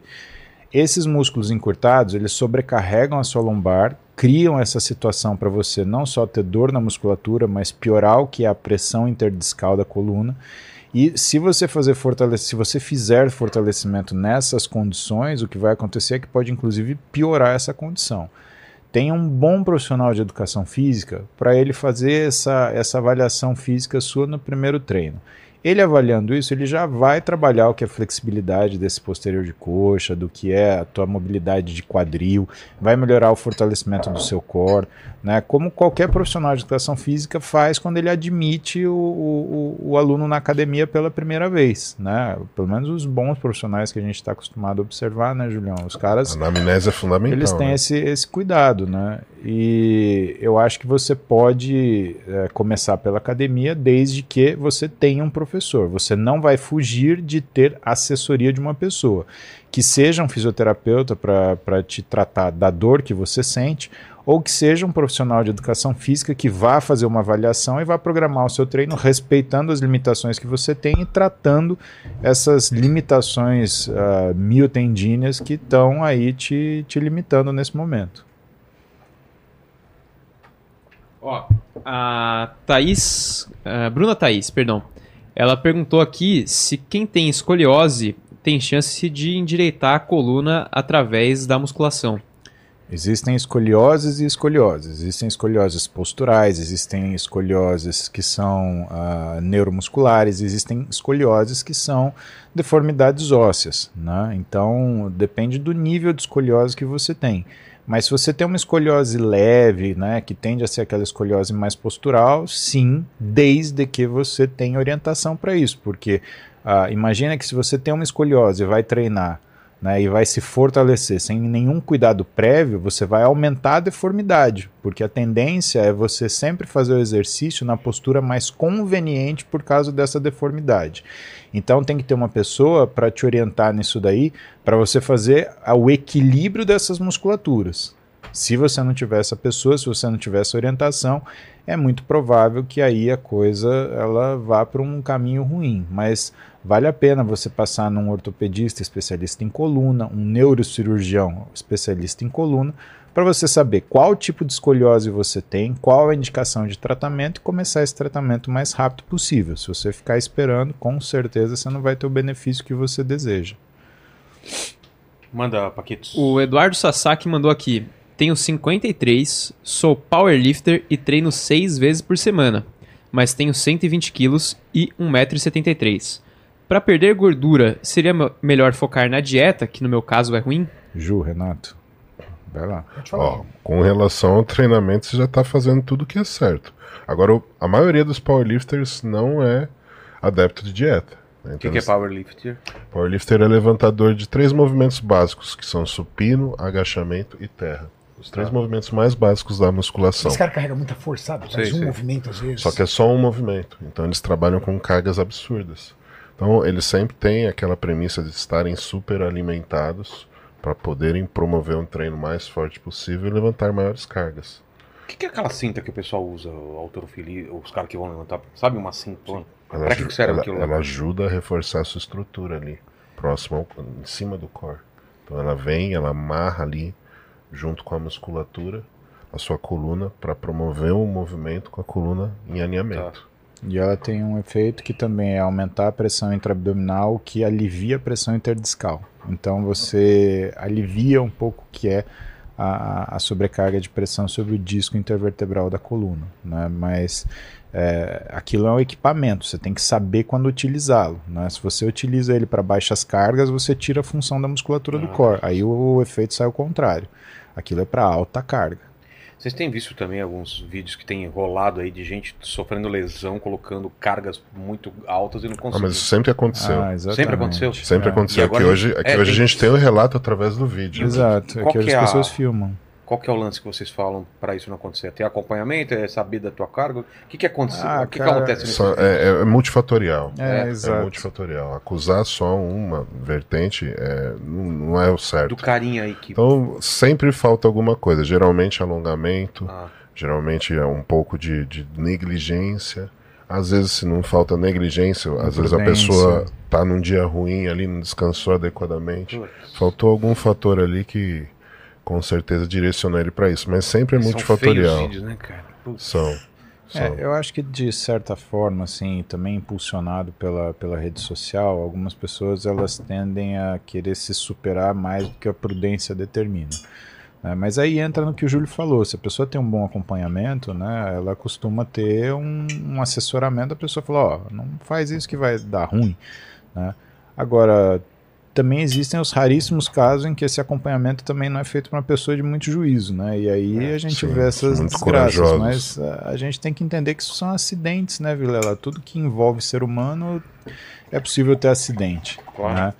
É, e as pessoas, elas, nesse momento de superação, às vezes elas acabam tendo né, uma hiperestimulação aí e decidem fazer coisas que não As pessoas precisam sentido. entender que isso é muito sério. Ah, O treinamento ele é muito sério, então não dá pra se brincar. Não existe nenhuma possibilidade da pessoa, ah, eu vou ir pra academia sem o auxílio de ninguém, eu vou aprender a treinar. Dificilmente isso vai acontecer.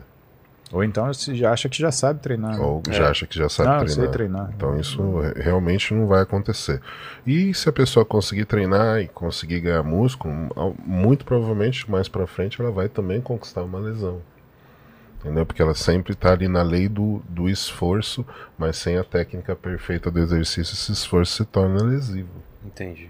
Então tem que prestar muita atenção nisso. O caso do powerlifter, ele precisa realmente empenhar na dieta e entrar com cardiovascular. Se ele não fizer isso, não tem como ele perder peso, é déficit calórico.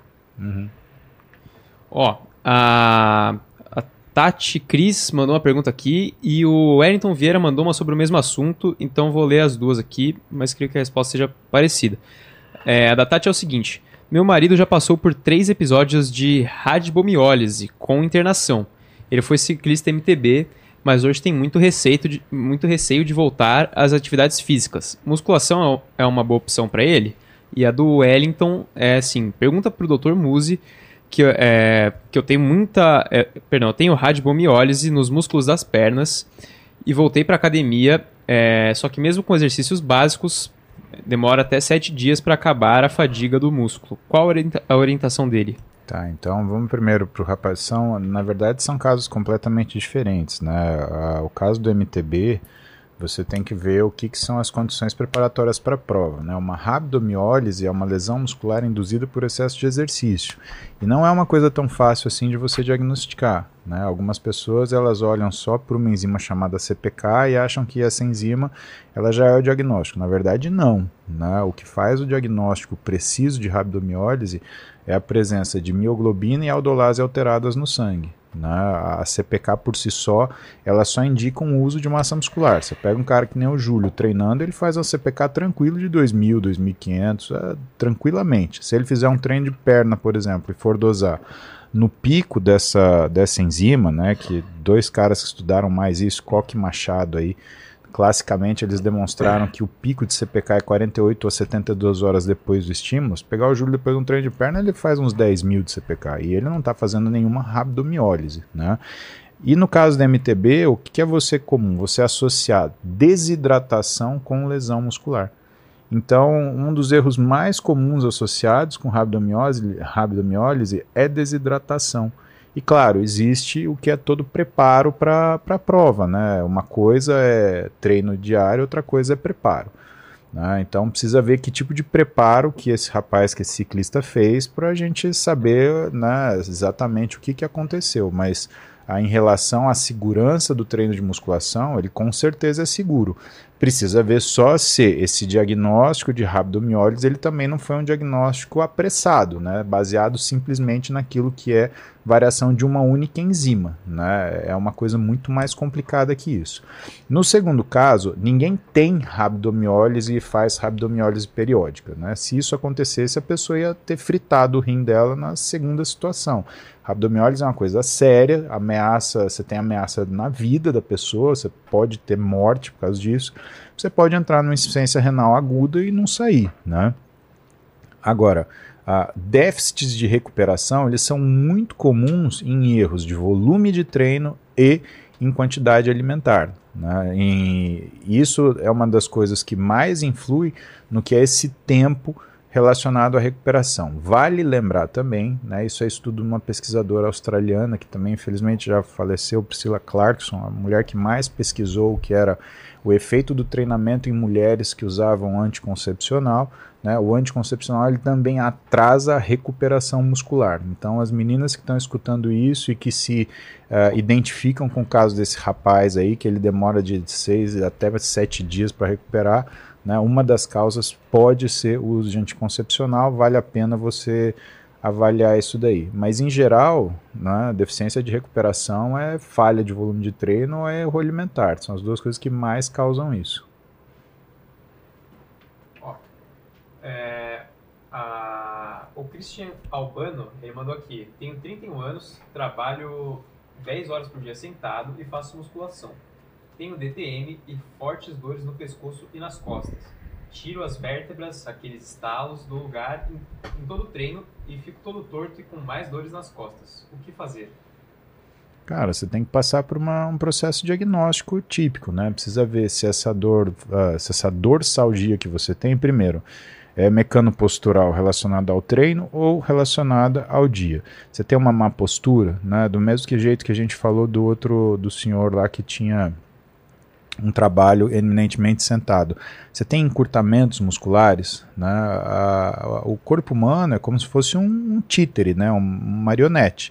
Se você encurta num lugar, você estica demais no outro. Né? E essas compensações que existem em um determinado momento, elas cobram seu preço. Né?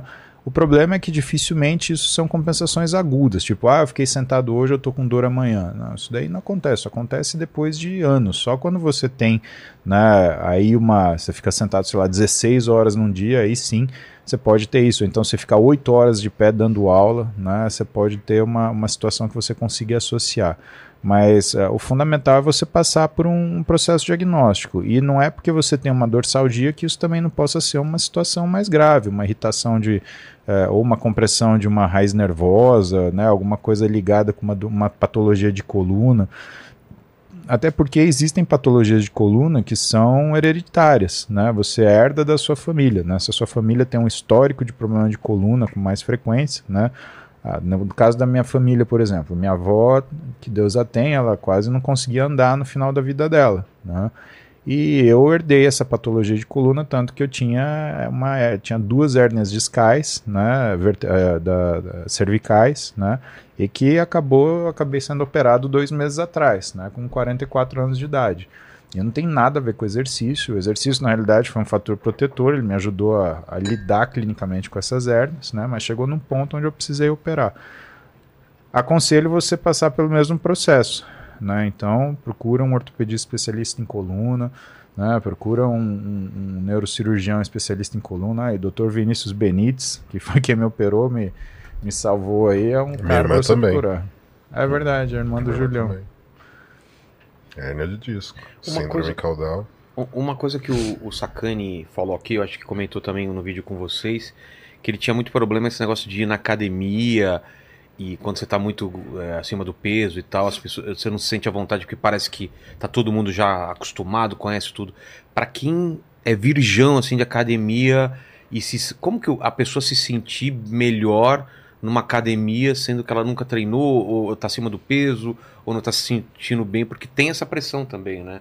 Dependendo da academia, é só gente bonita, gente com as melhores roupas e já sabendo treinar, e a pessoa fica meio mal, assim, né? Renato é nosso porta-voz para esse. O Sérgio, o Sérgio teve um relato desse, não foi, É? Renato? Foi, Julião. Ele chegou aí numa academia, não se sentiu bem, não se sentiu bem Acolhido, tratado, né? acolhido na academia e não resolveu não voltar mais. Então, Mas eu acho que a, a sensação de ele estar conosco ali no CT é, é realmente contagiante, tanto para ele quanto para nós. A gente ali tá encantado de saber que o Serjão, Sacane, todo mundo é fã dele, está indo lá para treinar conosco. E o Serjão ele se sente totalmente acolhido. Então ele sabe que ali todo mundo admira e o respeita. Quando você tem respeito e admiração, não tem como você se sentir mal no lugar. Bojo. O, o obeso, a pessoa que está em obesidade mórbida, ela em si, muitas vezes, ela. Eu, eu falo isso de relatos de pessoas, tá?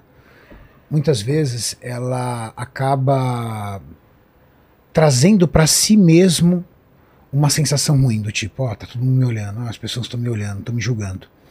E às vezes as pessoas não estão olhando você num olhar de julgamento. Estão olhando você porque, infelizmente, você chama a atenção. Isso é preocupante. Agora, dentro de casa, trancado, você não vai mudar a situação. Sim. Existem locais e locais. Poxa, eu entrei numa academia, eu senti que eu não fui bem aceito. Eu senti que as pessoas não estão olhando pra mim legal. Cara, vou trocar de academia. Chega pro dono e fala assim: Lei dos sete dias. Devolve meu dinheiro. Você está protegido pelo. pelo, pelo, Código pelo de defesa do consumidor. Exatamente, devolve meu dinheiro. Por quê? Não, porque eu não me sinto bem no seu espaço. Procura outra. Só não desista de você. Boa. É isso. Porque se aquele ambiente não merece você, haverá um Boa. ambiente que, vá, que merece, porque tem muita academia. É. E hoje, o papel do atleta de fisiculturismo é acolher as pessoas. Então, se você é uma pessoa avançada na musculação, se você é um atleta de fisiculturismo, por favor, acolham as pessoas que estão começando agora. Quando eu falo acolher, não é ir lá e treinar a pessoa, porque às vezes você não é um profissional da área. Mas, poxa, cumprimento. Oh, tudo bem, querido? Ó, meu nome Conversa, é. Meu nome é estimula. Renato. Pô, parabéns aí por Exato. estar vindo conosco. Seja bem-vindo aí. Porque. Que ajuda a- numa série, né? é, porque a mudança de ambiente é justamente isso, é você começar a mudar o lugar. Eu fiz um projeto de emagrecimento com o Fábio, lembra? Sim. Que era o meu ex-advogado. Ele virou. Ele entrou, primeira vez que entrou na academia, ele falou: Renato, esse, esse aqui, esse ambiente não é meu. Eu não me sinto bem aqui. Eu me sinto bem numa praça de alimentação. Aqui eu não me sinto bem. É um olhar sincero de quem está tentando mudar o ambiente. Se ele não for bem acolhido, some. Não volta. Some. Não, e vou te falar mais. É, hoje, olhando para. Quando a gente olha com o tempo para as coisas, né? Você fala, ah, mas é, é importante ver você, gente muito treinada, com físico super melhorado na academia. É, tudo bem, é importante, mas quem que é o cara que muitas vezes ele te dá lição de, de, de, é, de continuidade? Às vezes não é o sujeito que está super focado, porque às vezes não é a tua tarefa ou então a tua a tua capacidade de ter o hiperfoco de um atleta. Vamos encarar, gente. Atleta é meia dúzia, né? Não, não adianta você ficar mirando um atleta. É aquele cara que muitas vezes tem um físico que é muito inferior ao seu, mas que continua indo na academia. Cara, tem dia que, vou te falar, às vezes eu tô tão cansado, tô tão quebrado, eu chego na academia e, e eu vejo gente que não tem a, a, a, a, mesma preocupação, ou a mesma demanda, ou a mesma, a mesma, sei lá, importância, entre aspas, né, que, que dá para essa questão de estar bem treinado. E eu vejo a pessoa que está lá com o físico dela, feliz, eu falo, pô, mas por que, que eu não posso ser É. essa pessoa? Cara, eu vou ser essa pessoa. Então, pessoas que estão fora Não, do peso e e treinando, por que estão coisa. Que o Sakane, ele tá incentivando e deixando tanto as pessoas felizes. Exatamente. Se fosse uma pessoa fortona já que só tá melhorando, não Tá fazendo só sua As obrigação. pessoas se Exatamente. identificam com Exato. O pessoal se identifica Ah, pra caramba ele. Se com identificam ele. né? muito com ele. se identificam e ele foi acolhido. Isso. Exatamente. Ele teve uma experiência ruim numa academia, mas eu acho que o Sérgio Sacani é a prova de todo mundo que a grande maioria vai te acolher. Tudo bem, existem é, é, é, más pessoas, existem pessoas é, Infelizes, lugares infelizes, ruins, mas é. existe muita gente boa. E a prova de que o ambiente da academia é um ambiente para todo mundo é que o Sergião tá a- sendo acolhido por todo mundo. Agora vem cá, você acha que os fãs que estão acolhendo o Sergião são os atletas? Não, São pessoas Exato. comuns. pessoas comuns. Né? E dentro da academia, como o Muso bem disse, dentro da academia existe só atleta? Não, pessoas Cara, é raro você É encontrar um atleta na atleta, academia. é, é. Então, se o Sérgio foi acolhido pelo público, você, querido, que está assistindo e está com medo de entrar na academia porque você não é saradão, cara, você vai ser acolhido. Você vai ser acolhido. E se por acaso tiver uma experiência ruim, meu dinheiro de volta, procura outra, porque é o local que está com problema. Exato. Não é a maioria, não é o geral. Exato. É, eu, eu falando por mim, eu sempre tive experiências boas, assim, nas, nas Não academias é? que eu treinei. É. Shapezinho de vô, De- não, e, tranquilo. Não, Sempre bem não tinha- tratado. Na época não tinha esse shapezinho, né? Shapezinho Usava a de vaga ali de e de deficiente. Ah, não, não. Usava vaga, sim. vaga- usava vaga de idoso, não precisava procurar Ô, ô, vaga. Paquito, desliga o telefone, o, o microfone do pessoal aí, cara. Seu, isso Pô, desliga vaga- o microfone. Usava cara. vaguinha de idoso. O pessoal fala assim, ô tio, vem por aqui, não precisa passar na roleta, não. Vai que você se Eu na machuca aí." fila, não, pode passar na minha Mais de frente. 60, né? mais de 60, vai lá. Manda uma pergunta aí, ô Paquito, que os caras estão me zoando aí. Ó, o João teve, mais, Cardoso- teve mais sugestões aí? Acho que a galera Tá. se gostou daquelas naquelas. lá. Tá. Mas vamos lá. O João Cardoso, ele mandou Vovô aqui. Tetinha é o teu cu, tá? Que o cara colocou aqui. Ó, o João Cardoso, ele mandou aqui. Julião, Oi. estamos prestes a presenciar um evento incrível, lindo e maravilhoso, que é o é, eclipse solar. Sim. Você poderia, de antemão, demonstrar para o Vilela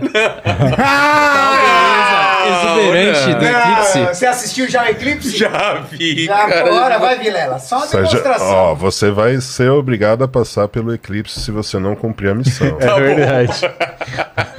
Essa cunha. Bicho solto, shortzinho curto. Não, Bicho solto, vou lá ajudar o. Vou, vou lá. Suado Suado. e peludo. Pouquinho batendo na testa. Peludo. Os kiwi, né? Manda, manda Kiwi. kiwi. Ó, o William Kainan mandou aqui. Eu tive epifisioliose no fêmur direito. Fiz a cirurgia e fiquei com diferença de 3 centímetros entre uma perna e outra. Ficou O excelente. que recomendam pra mim? Tá no lucro? Cara, epifisiólise é uma doença que acontece na placa de crescimento, na cabeça do fêmur normalmente, e assim, a gente opera as crianças rápido, né, para que você não tenha degeneração da articulação. Assim, se você tem só uma diferença de 3 centímetros, meu amigo, essa cirurgia foi um sucesso, tá? Ah, O que, que você pode fazer? Com 3 centímetros, até 4 centímetros, a gente usa é, palmilha, exatamente. Obrigado, Renato. A gente usa palmilha, tá? Mas fortalecimento é tudo igual, fortalecimento, flexibilidade, tudo pode fazer, faça, né?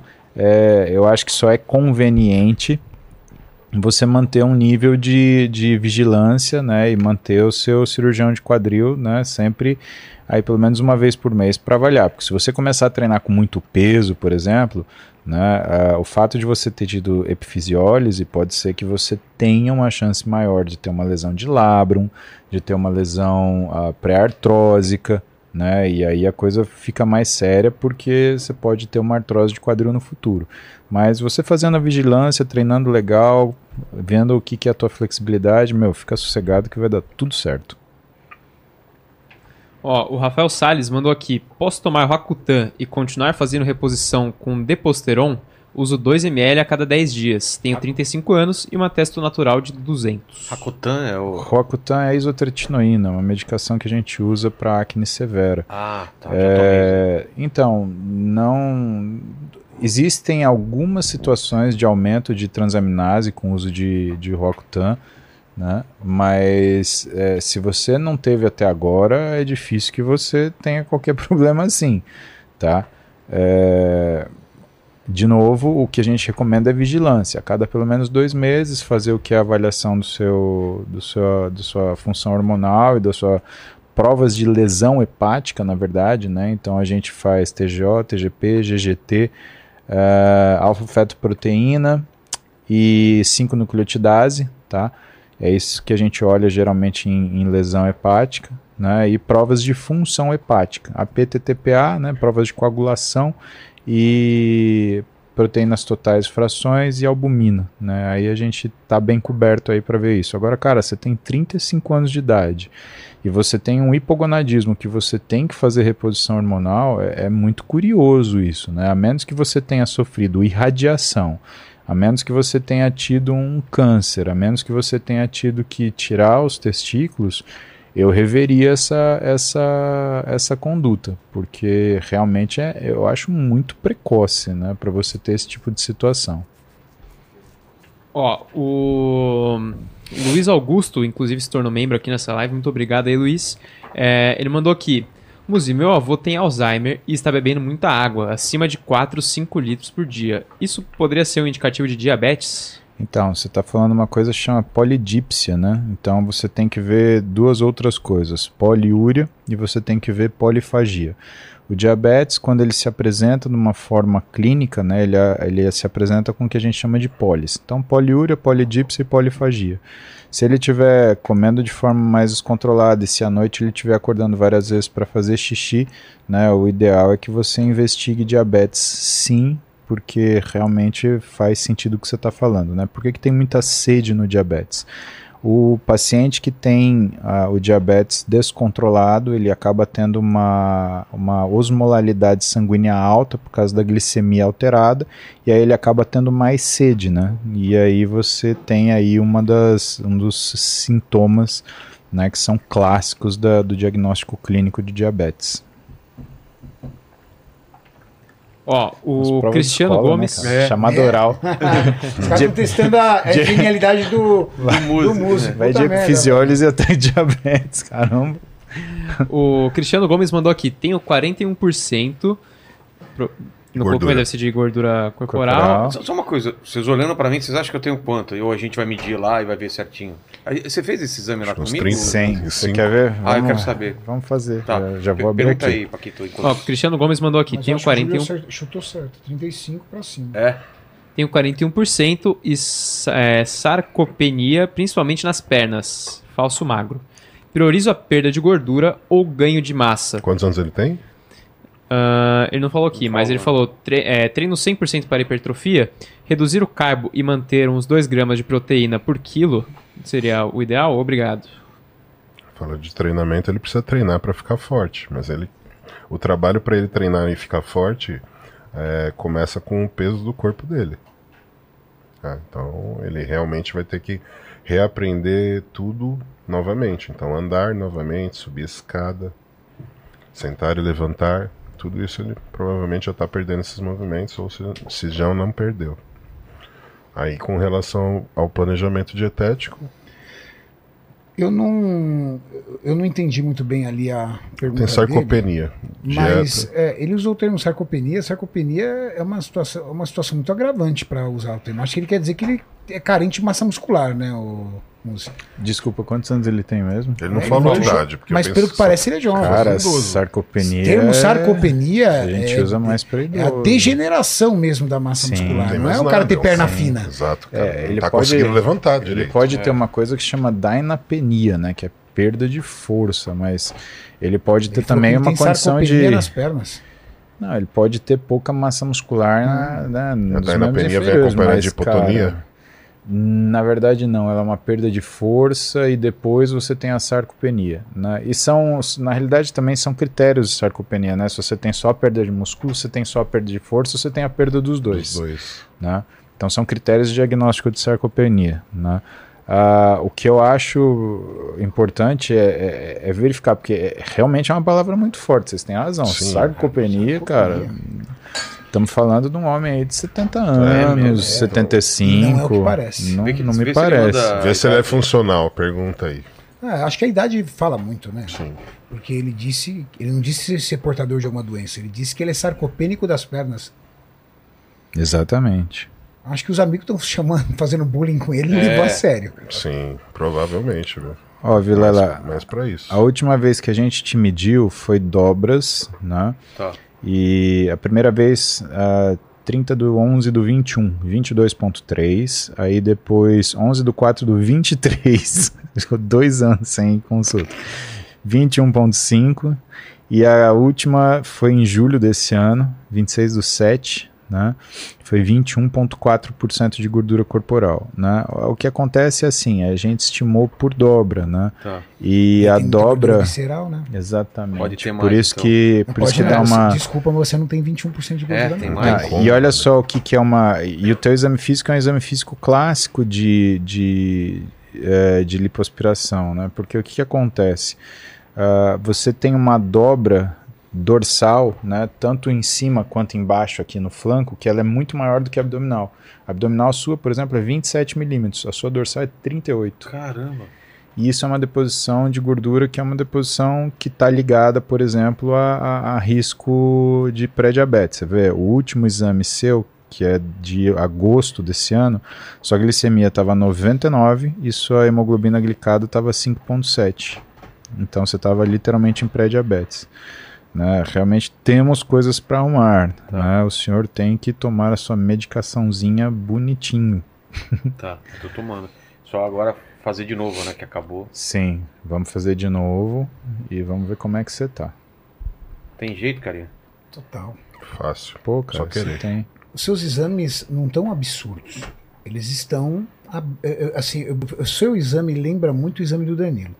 Eles estão todos levemente acima do limite. Eu brinquei o seguinte: as portas das doenças se abriram. Agora, a tendência é só aumentar se você não fizer mudanças. Se não fizer nada, A tendência é ir aumentando. E não aumentar isso é mudança de estilo de vida.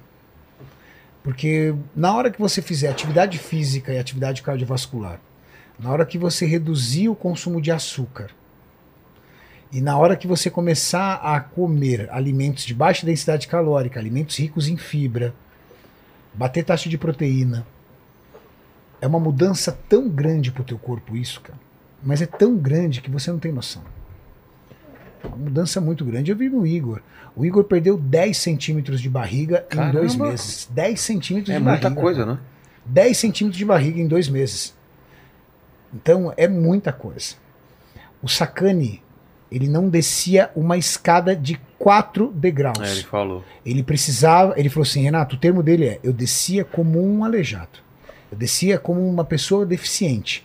Hoje, esses dias ele foi descer ali, ele desceu assim, ó, pum, Direto. direto. Ele não usou, ele não pegou nem no corrimão. Ele levanta É, dos bancos parava, mais apoiava, fácil agora. devagar. apoiava tudo. Não, ele desce, ele- aquela, aquela escada ali do podcast, ele desceu sem o corrimão.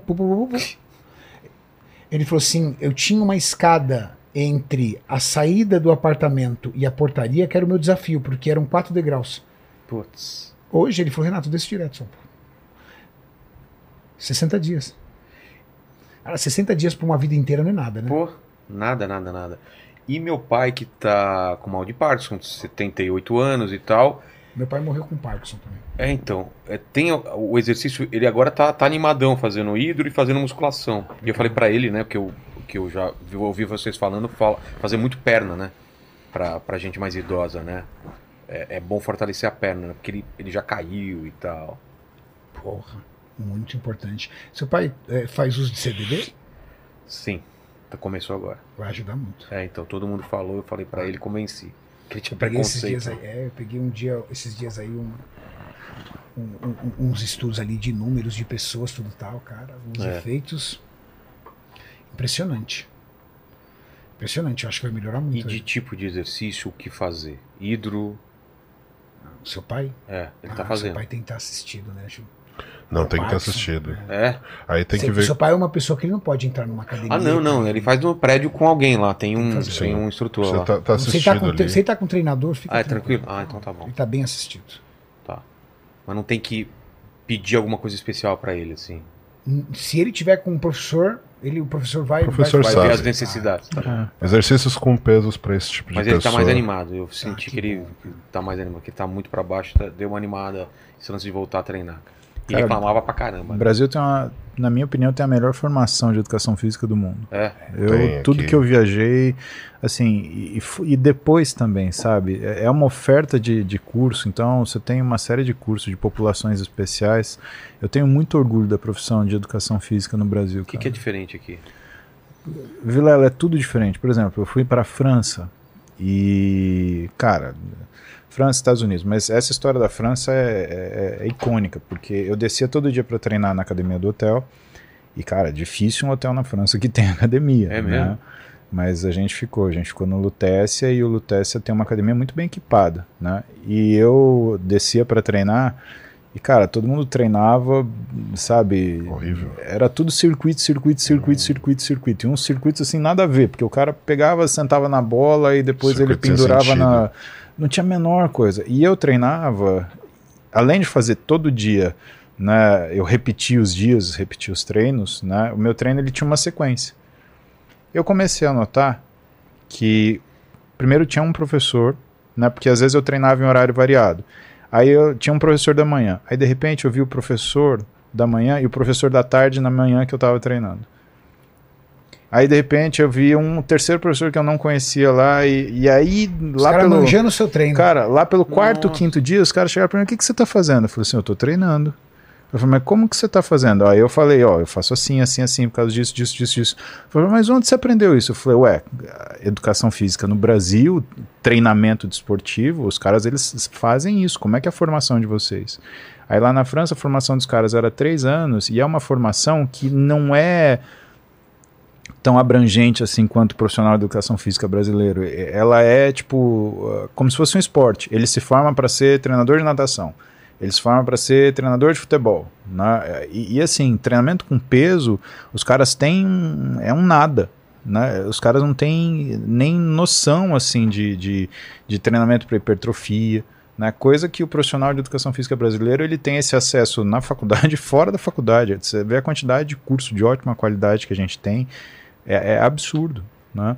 O país que mais chega próximo do Brasil é Portugal, né? e assim, puxado por alguns profissionais de educação física, tanto que Portugal está desenvolvendo um fitness, está desenvolvendo um- um- um- um- uma cultura de treinamento de força e de fisiculturismo, né?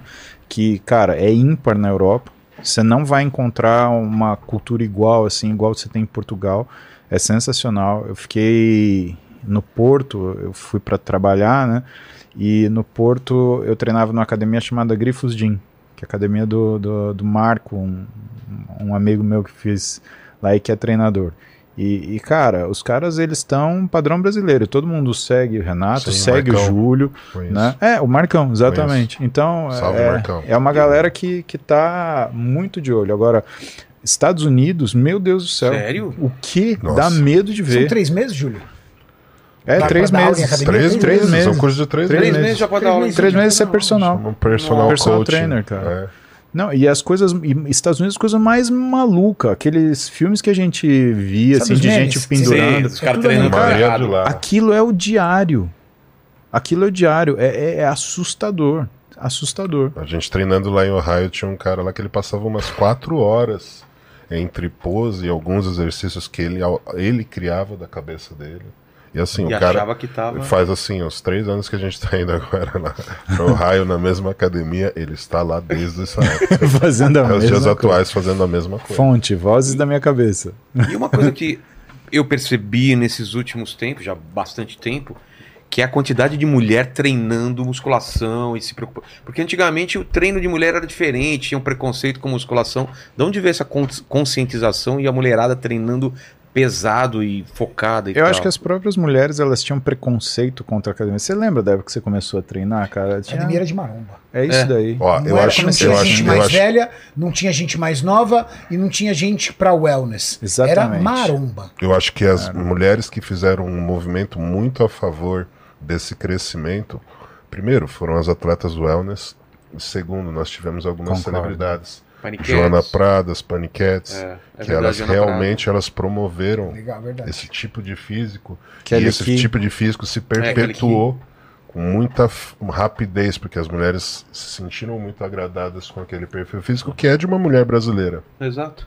com muita curva então eu acho que foi fundamental para as mulheres aceitarem esse desafio O Júlio tem razão. porque antigamente as mulheres brasileiras realmente elas eram mais focadas em aeróbica, né? Então tinha uma época que a É. E o aeróbica era físico, muito e o mais físico forte. do fitness, ele não tinha nada a ver com o desenho da mulher brasileira. Só- Era só você pegar, por exemplo, a Renata Guaraciaba, que o Júlio cuida hoje, ela não competia wellness, ela competia figure.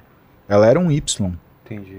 E, e, de repente, assim, isso era contra o que era, inclusive, a, a, a, a, fisiologia dela, Sim, a natureza dela. né? Eu cuidei dela, por exemplo, ela disputou figure no Olímpia. Ela foi competir no figure. E aí ela ela ela engravidou, teve uma filha, né? E o físico dela, aí o físico dela expressou tudo que era o potencial genético. Ela ganhou quadril, ela ganhou coxa. Ela falou: Poxa, quero voltar a competir. Eu falei: Renata, mas teu físico não é figure, você é uma wellness que- nata, você tem um físico extremamente feminino. Vamos conversar com o Júlio e vamos trabalhar. E hoje eu acredito que ela está num físico absolutamente adequado para aquilo que é a, a natureza dela. Não, não tem briga nenhuma. Né? Ela está exatamente com aquilo que ela tinha que ser. E eu Ela acho que essa. as- ressaltou as formas dela. Sim. Outra que a gente esqueceu de falar também é o Solange Frazão também, né? Solange Frazão. Uma das primeiras, né? Graciane Barbosa. Graciane Barbosa, é verdade. E as mulheres brasileiras está entre, se não for a primeira, a segunda ou no máximo terceira colocada com a melhor genética do planeta. É. Ah, Ah, pra sim. mim, pra mim é a primeira. acho que é a cara. primeira. Primeira. Pra mim é a primeira. primeira Entendeu? também. É, É, as brasileiras, as porto-riquenhas, As latinas no geral, né? não no geral. Você pega, por exemplo, ali as mexicanas, eu já não vejo muito. É mais raro. é Mas mais a mulher raro. brasileira é. Mas a mulher brasileira, ela tem a estrutura. Então a gente está falando de genética. Claro. A É. melhor genética do mundo. Que nos homens já não acontecem. Exatamente, concordo também. Já não acontecem. E sabe como é que eu provo isso? Fisiculturismo é um esporte que envolve estética, muscularidade, definição, uma série de fatores. As mulheres brasileiras já venceram muitas premiações da Copa do Mundo do fisiculturismo, que é o Mister Olímpia, e os homens ainda estão tentando vencer a primeira. Juliana Malacarne, por exemplo, quatro vezes Miss Olímpia, o Só uma campeonato mais importante. Uma. A atual Exato. campeã Miss Olímpia da categoria Wellness, que é a categoria mais estética do fisiculturismo feminino, é uma mulher, Franciele Matos.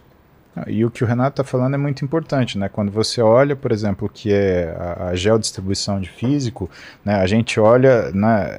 É, é excepcional. Tem até um ditado que fala, né? Que comida, alimento é cozinha portuguesa, italiana, carro é alemão, mas mulher é mulher brasileira. E é, é exatamente isso. Quando você vai olhar homem, aí você olha uma, você olha um outro padrão. Você olha o nórdico e o africano que são os caras maiores, mais fortes, que são mais altos, que têm mais. Melhor É, genética ge- do mundo coisa masculina física. são os africanos. Tem É jeito, cara. Ué, é só você ver a quantidade de, de, de, de Mr. Olímpia. Mr. Cara, Olímpia, é, é uma... predominantemente negros. Exato. Não tem. De longe. Ó, as mulheres de, de títulos de Miss Olímpia são nove. Homem não tem nenhum, Nenhum. brasileiro. Nenhum, cara. Nenhum. Exatamente. Nove no total. Então eu provo que as mulheres brasileiras têm a melhor genética do mundo. Ué, modelo mais bem paga do mundo, é, É. da onde? Era Gisele Bündchen. Qual foi a única modelo que se aposentou e voltou? Quem? Gisele Bündchen. Ah, tá. Cara, não tem jeito. É, é- é- o Brasil ele, tem- ele tem essa, essa coisa abençoada, que é um negócio, meu, impressionante.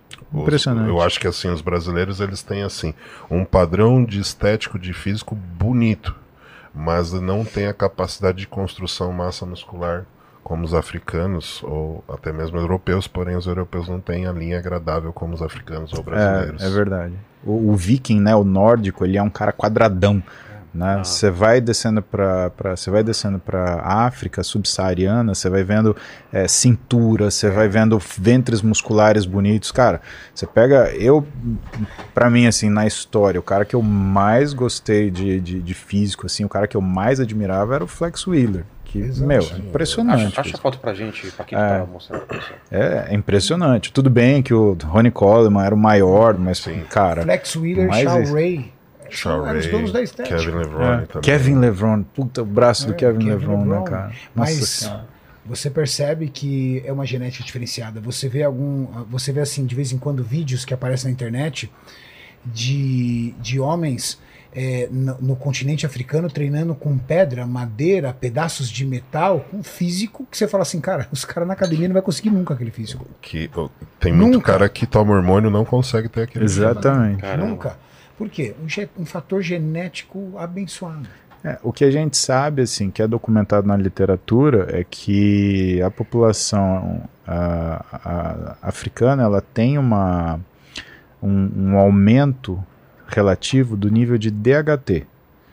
Tanto que, quando você muda de país, você, você muda de continente, você muda, por exemplo, do que são as doenças endêmicas. Então, você vai para o Japão, é câncer. Você vai para é, as Américas, é doença crônico-degenerativa não transmissível. Você vai para a África, é hipertensão e infarto. Então é, é- e é característica dessa, desse overload né, de, de DHT, né, cara? E, assim, se você tem mais DHT, você tem mais músculo, você tem mais recuperação muscular, né, você tem formatos musculares, mas o que tem é que é fato, né? É só ver esporte, esporte de fisiculturismo, esporte de força, puta, é, é brabo. Fala aí, Paquitos. Achou? Flex Wheeler. Ah, eu tinha entendido errado o nome dele, então calma aí que depois eu. O que, que você tava Flex procurando? de Frank. Lex Luthor ele tava É, de procurando. Frank alguma coisa. Não, eu tava procurando Frank, Frank Magra. Ó. Enfim, o Honorato Paiva, ele mandou aqui, ó. Fala pro Vilela que se ele falhar, vai ter que pagar três séries de supino com o da Cunha e com o Júlio. Não vale falhar de propósito. Tá bom. Da Cunha original, velho. da Cunha Da original, velho. Cunha, que deu origem à série. The Original. Vamos pra mais um aí, Paquito, e acha a foto pra nós aí, por Ó, o. Cristiano Gomes, que foi aquele que tinha falado da sarcopenia, ele mandou aqui que tem 41 anos e o endócrino dele tinha falado sarcopenia, mas o que ele tem mesmo é pouca massa e muita gordura. Aí ele repetiu a pergunta aqui, ele é, deve priorizar a hipertrofia. Ele disse que o físico dele é como o do Danilo, bem parecido, mas com as pernas um pouco mais finas. Se você tem muita gordura, você tem que priorizar o, treino de força, o treino de resistido, a musculação, porque o maior removedor de gordura visceral e diminuidor de LDL é musculação, tá? Nunca faça essa confusão. Porque todo mundo acha, ah, o que emagrece é o aeróbio e o aeróbio melhora o colesterol. Não, o que o aeróbio faz é remover gordura subcutânea do tronco e aumentar HDL. O que a musculação faz é remover gordura visceral e diminuir o LDL, né? Então, E ele precisa melhorar o metabolismo dele, né? Como é que você É. vai melhorar o seu metabolismo sem massa muscular? exatamente. Então, é, é, o, o- o típico físico do cara sedentário que come errado. Não é nem come muito, come errado. Pouca massa muscular, gordura na região da linha da cintura. Típico Sim. físico do cara que come um pedacinho disso, um pedacinho daquilo, um pedacinho daquele outro, é refrigerante com açúcar. Por quê? Muito alimento de alta densidade calórica em poucas, em poucos horários e fazendo com que no final do dia ele tenha um teto calórico alto, mas com valor nutritivo muito baixo. E junto com isso, há mais absoluto sedentarismo. O que, que o corpo faz? Segura energia na forma de, de gordura e mantém ele sem massa muscular nenhuma. Por que eu vou te dar massa muscular se você não faz nenhum tipo de esforço? Exato. Vilela, seu corpo não quer você com massa muscular. Isso faz parte da tua herança genética. Porque massa muscular gasta energia e o seu corpo quer poupar energia. Ser humano foi criado para três coisas: comer, reproduzir e dormir. Para isso. Então por isso você tem profundo prazer nisso. Comer dá prazer, reproduzir dá prazer e dormir dá prazer. Porque você foi criado para isso. Agora, Pra comer, você precisa de massa muscular? A natureza te recompensa quando você faz isso. Pra comer, você precisa de massa muscular? Não, Pra dormir, você precisa de massa muscular? não. Pra reproduzir, você precisa de massa muscular? Pouquinho. Não, deitadinho ali, você reproduz. Só no... Ainda mais, até porque os três minutos que você gasta ali não vai. Ei, ei, que tem um minuto e meio de preparação ainda, né? Então, você exagerou Certo. no tempo aí. É esse? Então, Exatamente. ah, mas você pegou ele na pior fase da vida dele. Você pegou pega ele com ele- 50 Agora, anos aqui, é, né? É, pega um- mais. Flex Wheeler, fala aí, Julião. Flex Wheeler Ó, Posing. você pegou ele com 50 anos Pega aí, pós-transplante 94. renal. 94. Olha o rasgo ali, ó. Oh, é, exatamente. 94 Posing. Então, Entendeu? o corpo Então, o quer de, acontece? fica- você ficar de boa Como é que estocando. você ganha massa muscular? Você precisa convencer o seu organismo que você precisa dela. Quando você vai na academia e faz um esforço físico, quando você puxa um peso ou quando você empurra um peso, você ativa a musculatura e essa ativação da musculatura fala pro teu organismo, sinaliza pro teu organismo, preciso de massa muscular para resistir a esse esforço. Preciso de massa muscular para resistir a isso. Então, o seu, seu corpo só trabalha sob mecanismo de segurança. Para ele, é proteção te dar massa muscular porque você está carregando peso. Quando você ganha massa muscular, você tem que alimentar essa massa muscular. E aí você precisa de mais calorias. É um efeito cascata. Esse efeito cascata é isso. Que nem o rapaz ali perguntou: qual é a minha solução? Tenho pouca massa muscular e tenho gordura. Ele respondeu sem perceber: ganhar massa muscular para perder gordura. Nossa. É. Entendeu? Porque o corpo dele estoca gordura porque ele come e não tem aonde gastar. Provavelmente sedentário, junto com o sedentarismo desprovido de massa muscular. Eu incluo massa muscular e começo a treinar, eu aumento o meu gasto calórico e aumento o meu metabolismo. E o seu metabolismo, sabe aquela taxa de metabolismo basal que todo mundo Sei. tem, que eu falei? Todos os seus gastos estão relativos a isso. Eu tenho um basal de 1.900, você tem de 1.500. Eu e você caminhando na mesma velocidade na esteira, eu tô gastando mais. Entendi. Tô gastando mais que você, porque o meu basal é mais alto. Todas as minhas atividades estão calculadas no gasto calórico em cima do meu basal. Um cara como o Júlio, por exemplo, que tem muita massa muscular, se ele se der ao luxo de todo dia, por exemplo, isso não é saudável, mas se todo dia, por exemplo, se der ao luxo de comer um hambúrguer com batata frita, durante um ano, no final do ano, você vai ver ele não tem gordura corporal. Porque o corpo consome muita energia. E aí as pessoas às vezes comem um tiquito assim, ó, e engorda. Por quê, meu amigo? Porque como a gente calculou daquele rapaz lá, o basal de 1.500. Entendi. Basal de uma Tá moça. gastando quase nada. É. Famoso no mil. Ó, e essa Um foto mil. aí? E essa foto aí? É.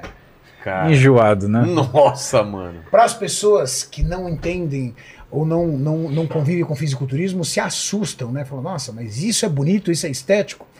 Pensa que tudo isso tem uma proporcionalidade incrível, né? Ele tem uma proporcionalidade Sim. muito Você grande. tem outra foto aí? A construção né, do físico do Flex Wheeler, do fisiculturismo, ela é baseada exatamente em preencher a estrutura óssea com massa nos lugares certos, preservando ao máximo a linha de cintura.